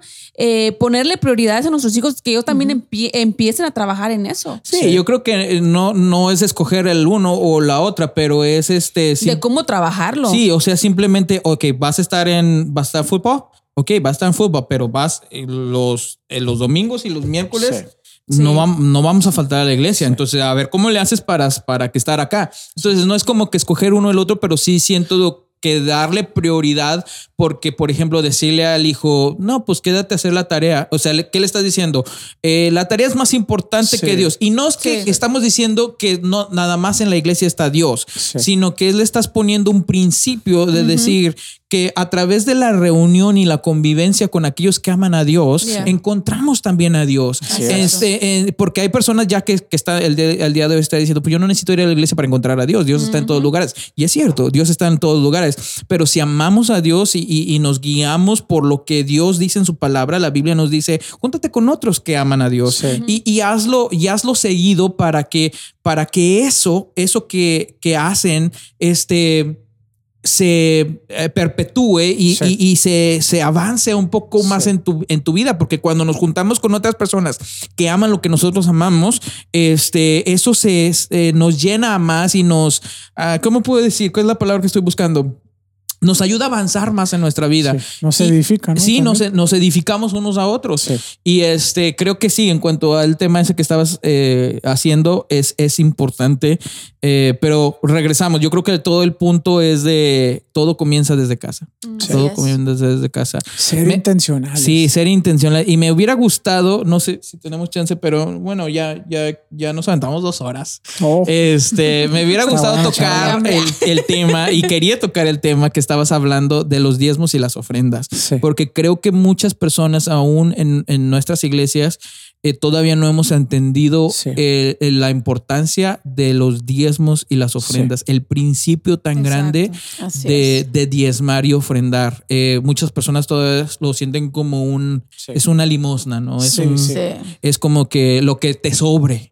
¿no? Y decías tú, eso es, es fe, ¿no? Sí. De decir, esto es lo que voy a apartar para Dios. Esto es lo que voy a apartar y en esto, ah, pero es que también tengo que pagar la luz. Ah, pero es que también tengo que pagar Y ya no el- me va a quedar. Ya no el carro, ya no, ya no me va a quedar. So- Entonces, porque te estás quedando, no tiene, o sea, no tienes esa fe porque dices, yo lo tengo que armar con mi dinero. Sí. Pero cuando tú apartas tu diezmo y cuando apartas tu ofrenda y dices, esto es para Dios, estás diciendo, Señor, a lo mejor no tengo todo lo que tengo que tener para hacer mis, mis biles, pero esto es para ti y yo sé que tú vas a proveer para mí. y eso a es Dios fe. con tus finanzas. Y eso es lo que, lo, lo que voy a estar hablando con la iglesia, porque ah, habla de dar las primicias y todo, pero dice la razón que, que pide las primicias es lo primero. Tú no le das a Dios las obras, Sí. Tú le das a Dios lo que es primero. Sí. Y no solamente eso, cuando tú lo pones primero, aparte lo que, lo que es la uno- actitud del corazón, Sí, ¿no? no, y lo que Sí. vamos a hablar con, con ellos es decirles, hazte tu, pres- tu, tu presupuesto de, de, de, de las semanas Yeah. o de cada vez que recibes tu pago y pon lo primero son mis diezmos, cuánto es, y luego todos los biles para que Sí. ya vaya incluido ahí, tú sabes de que, oye, yo ya tengo ese dinero destinado para Dios, pero Sí. lo que pasa es que nunca tenemos para el diezmo, para las ofrendas, porque siempre lo dejamos al último. Al último. Si me sobra, le doy a Dios. Exacto, Sí. exacto. Yo creo que es- ese, ese punto, volviendo otra vez a lo que estaba diciendo Ricky, al tema que, que, que hiciste, o sea, de que porque no sabemos hacer bien nuestras finanzas, eh, no sabemos y, y porque tampoco no ponemos prioridades, porque eh, fíjate, hay unas personas, yo he visto personas que tienen bien sentado esa base de los diezmos y las ofrendas. Y tú les puedes mover todo, pero los diezmos y las ofrendas Sí. O sea, están son ahí. Fieles, Y ves y ves que son prósperas en todo lo que hacen. Sí. Y la gente dice, ¿por qué? Por los diezmos y, Y las, las ofrendas. ofrendas.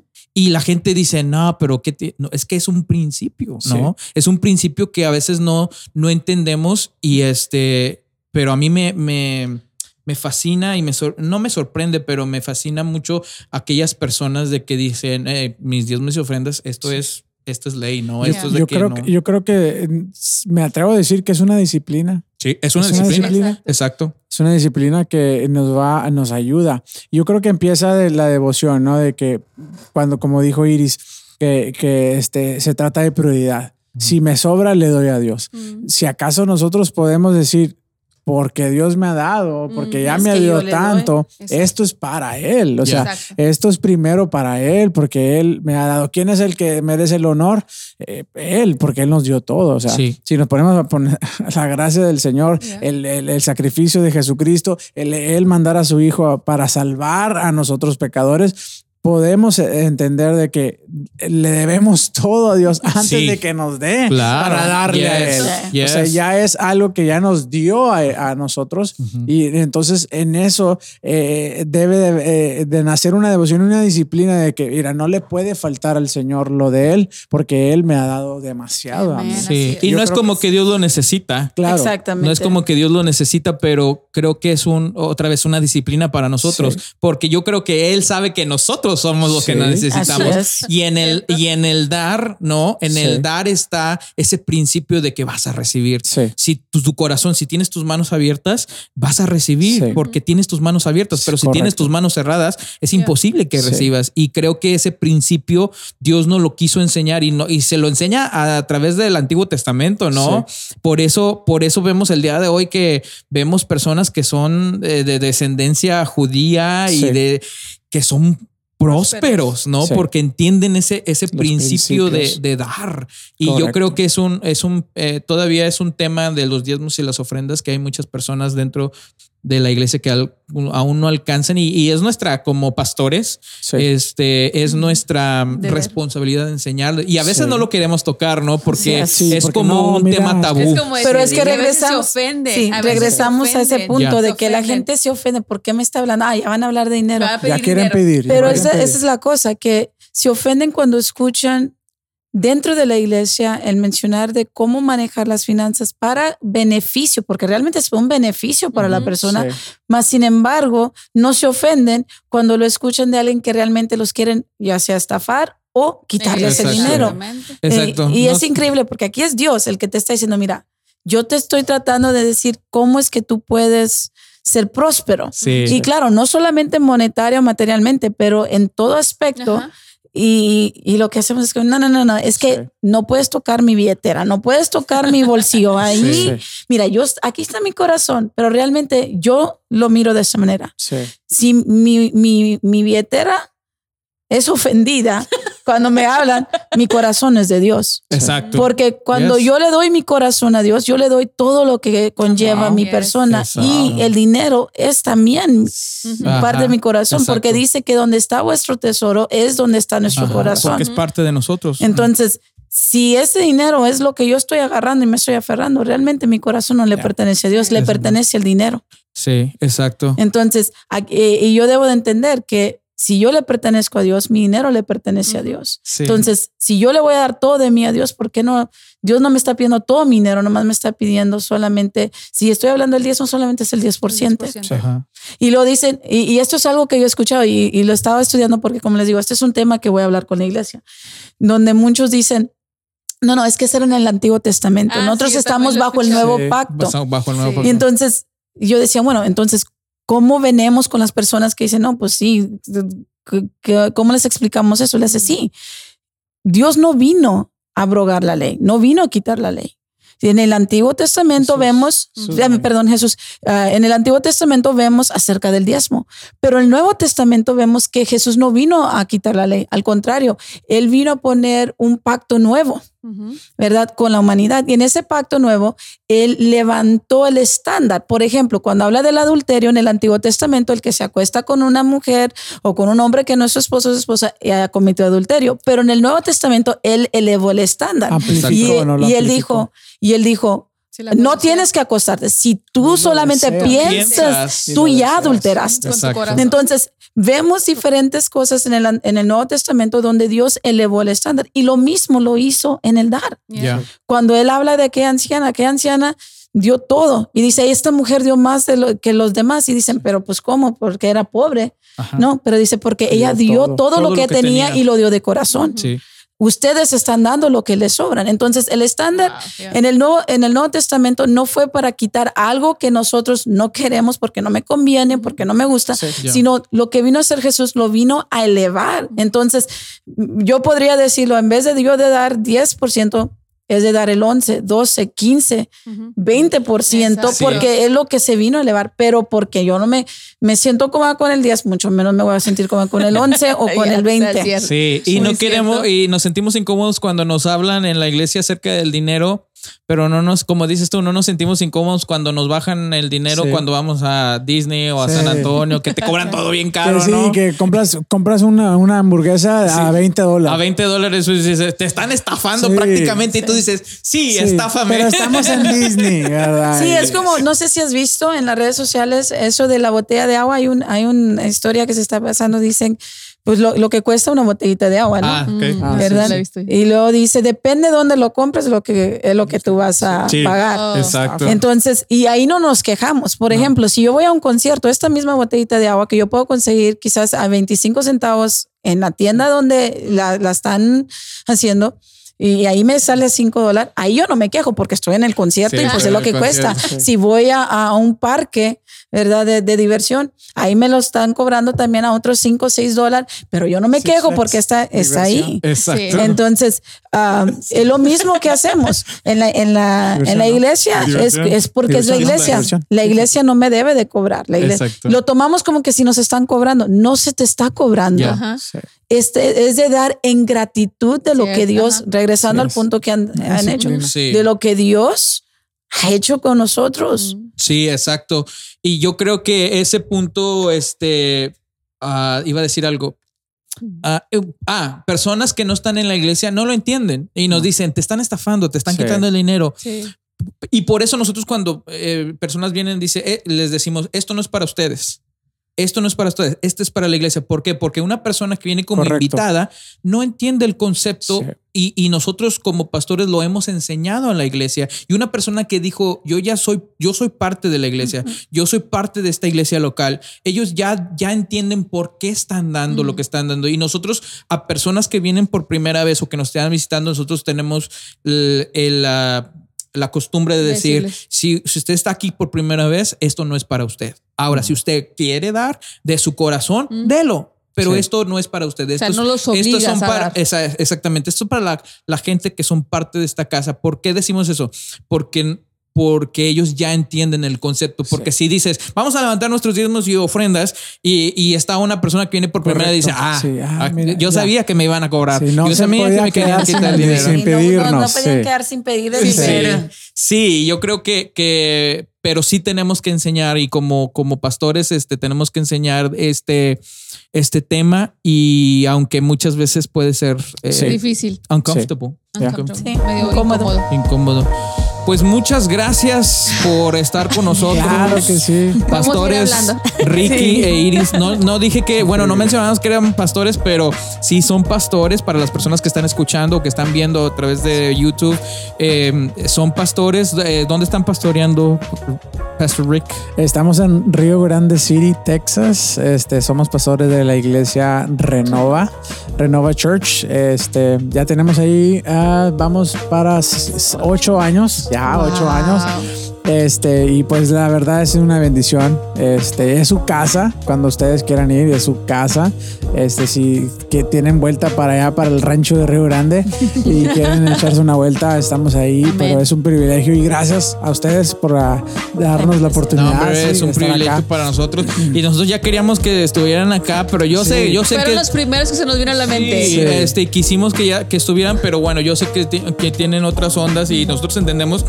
pero este, ah, ya quería yo. Y fíjate, va a ser el podcast más largo. Ya llevamos dos, Wow. dos horas y cacho. Sí. Dos horas y cacho. Es que siempre- porque tenemos, porque pasa- tenemos práctica Sí. para la vida. Lo que pasa es que siempre que nos juntamos, siempre Sí. nos pasamos cinco Nos vamos seis a cenar Nos primeramente. como cinco veces, ¿no? Cuando nos vamos Sí. a ir. nos, va- sí, nos vamos a cenar primeramente y ahí hablamos un bonche. Y luego Sí. nos vamos a echar un café y hablamos Sí, hasta otro. que nos, nos avientan del, del estacionamiento. Y luego en el Starbucks. estacionamiento le seguimos. Sí, y luego nos ahí. sacan del Starbucks. Sí. El Y otra vez. estacionamiento. Y en el estacionamiento le damos este, pero, pero es bien chido. Por eso yo quería tener este, este podcast con ustedes. Y este, ¿dónde están las redes sociales? Donde si alguien está por allá por Río Grande y quiere eh, asistir a su iglesia, ¿dónde los pueden seguir? Claro que sí, estamos en, ah, en- en Facebook y estamos en Instagram como Renova Church. Este, nuestros servicios son ah, los domingos a las 11 de la mañana y también tenemos ah, devocional online que son los jueves a las 7 de la tarde. So, si acaso eh, también, de hecho, eh, los domingos también lo, lo pasamos por ah, Facebook. Por si acaso un día que quieran conectarse también, este, estamos para servirles y es, sería un privilegio para nosotros tenerles. Este, eh, estamos muy contentos también. En- eh, y- ¿Mencionaste el Instagram o no tienes? Sí, Instagram y ah. Facebook. de Church. Pues ahí están las redes sociales de nuestros amigos y, y las personales si las quieren dar por si alguien quiere no los conocía y quiere seguirlos. Sí, su servidor Ricardo Peña. Estamos en Facebook y en Instagram y mi esposa Iris. Está en Instagram y Facebook. Iris, pero ¿cómo- cómo Castañeda. estás, Iris? Está- Iris, Iris Castañeda. Castañeda. Pero tú casi no usas el Instagram. Yo te he visto que casi no usas Sí, Instagram. no lo usa. en- No Facebook. Lo Facebook. usa. es que es donde casi mandan más como para la iglesia. Ah, pues, eso es más conectada por Facebook. Sí. N- No pudimos, no, no pudimos hablar acerca del negocio que ustedes tienen eh, y Sí. que están haciendo, pero también inserten ahí su, Sí. su, su negocio. Sí, claro, pues también este, nosotros somos notarios eh, aquí en, en Texas y tenemos eh, este, que estamos launching un negocio nuevo o próximo de este, preparaciones de impuestos eh, y pues estamos muy eh, contentos de poder eh, ya darles este servicio también a nuestros clientes y claro, pues tenemos una boutique donde Iris este, agarra todas las cosas. No, no, no se crean. Este, tenemos una boutique de, de joyería y bolsas cosas y todo. hermosas para Uf. las mujeres. Sí, está Yo muy lindo. Ahí en Río Grande. Digo, Este, yo no me emociono tanto por pues no hay nada para mí, Sí. pero para Mayra cuando va Sí, se está- quiere llevar toda la Sí, tienda. yo me quiero llevar toda la tienda. Está completo, déjenme les digo. Y estamos ahí. eh, nuestro, eh, nuestra dirección física, o verdad, donde está lo- o la ubicación, la localidad es el 1442 North, ah, North Fairgrounds Road, ahí en Río Grande. Este, y como, como les digo, tenemos también Instagram y Facebook sobre, el- sobre ese, ese negocio. Pero pues, eh, y pues son más que bienvenidos cuando Uh, quieran yeah. echarse la vuelta. Ahí los, los atenderán nuestros Sí. amigos Ricardo Peña y Iris Peña. Y Sí, este, y es. gracias por acompañarnos, Gracias. Chicos. Claro que los sí. amamos a ustedes, a los niños. Y bueno, queremos decir que eh, tenemos ya en los, en los videos de YouTube, si ven este podcast a través de YouTube, este, ya hay capítulos en, en los videos. Tú puedes ir a la descri- descripción de YouTube y puedes eh, picar en los números azules y todos los, todos los tópicos que hablamos tienen temas ahí. Si los, los, los podcasts son muy largos, son de. Este va a durar dos horas y cacho. Entonces, si quieres, dices, ay, no puedo ver todo el podcast Pues lo ahorita. pueden escuchar. Pero puedes, este, puedes ahí, si quieres ver un tema que te, que te, no sé, te, te interesó, puedes irte directamente a ese, a ese tema en el capítulo. Ah, muy bien. Y si, y si lo quieres escuchar, dices, no lo puedo ver porque ando trabajando, Spotify. trabajo en la calle, trabajo en lo que sea, pero lo puedes escuchar. Estamos en Spotify, estamos en uh, Apple Podcast y estamos en Google Podcast. Eh, esencialmente estamos en todas las, las redes sociales, perdón, redes sociales. Estamos en todas las plataformas Formas de de, podcast. de podcast. Pero esas son las tres que más eh, usamos. Entonces también nos puedes escuchar por ahí. Muchas, muchas gracias por acompañarnos. Gracias por escuchar este podcast. Los amamos, eh, los queremos y gracias. pasen un feliz año nuevo. Feliz Navidad. es primero feliz Navidad y luego feliz Año Nuevo. Sí, bueno, pero digo feliz año porque ya cuando subamos este, este capítulo ya pasó Navidad. Mucho Arriba todos. nos vemos, bye bye. Feliz año nuevo.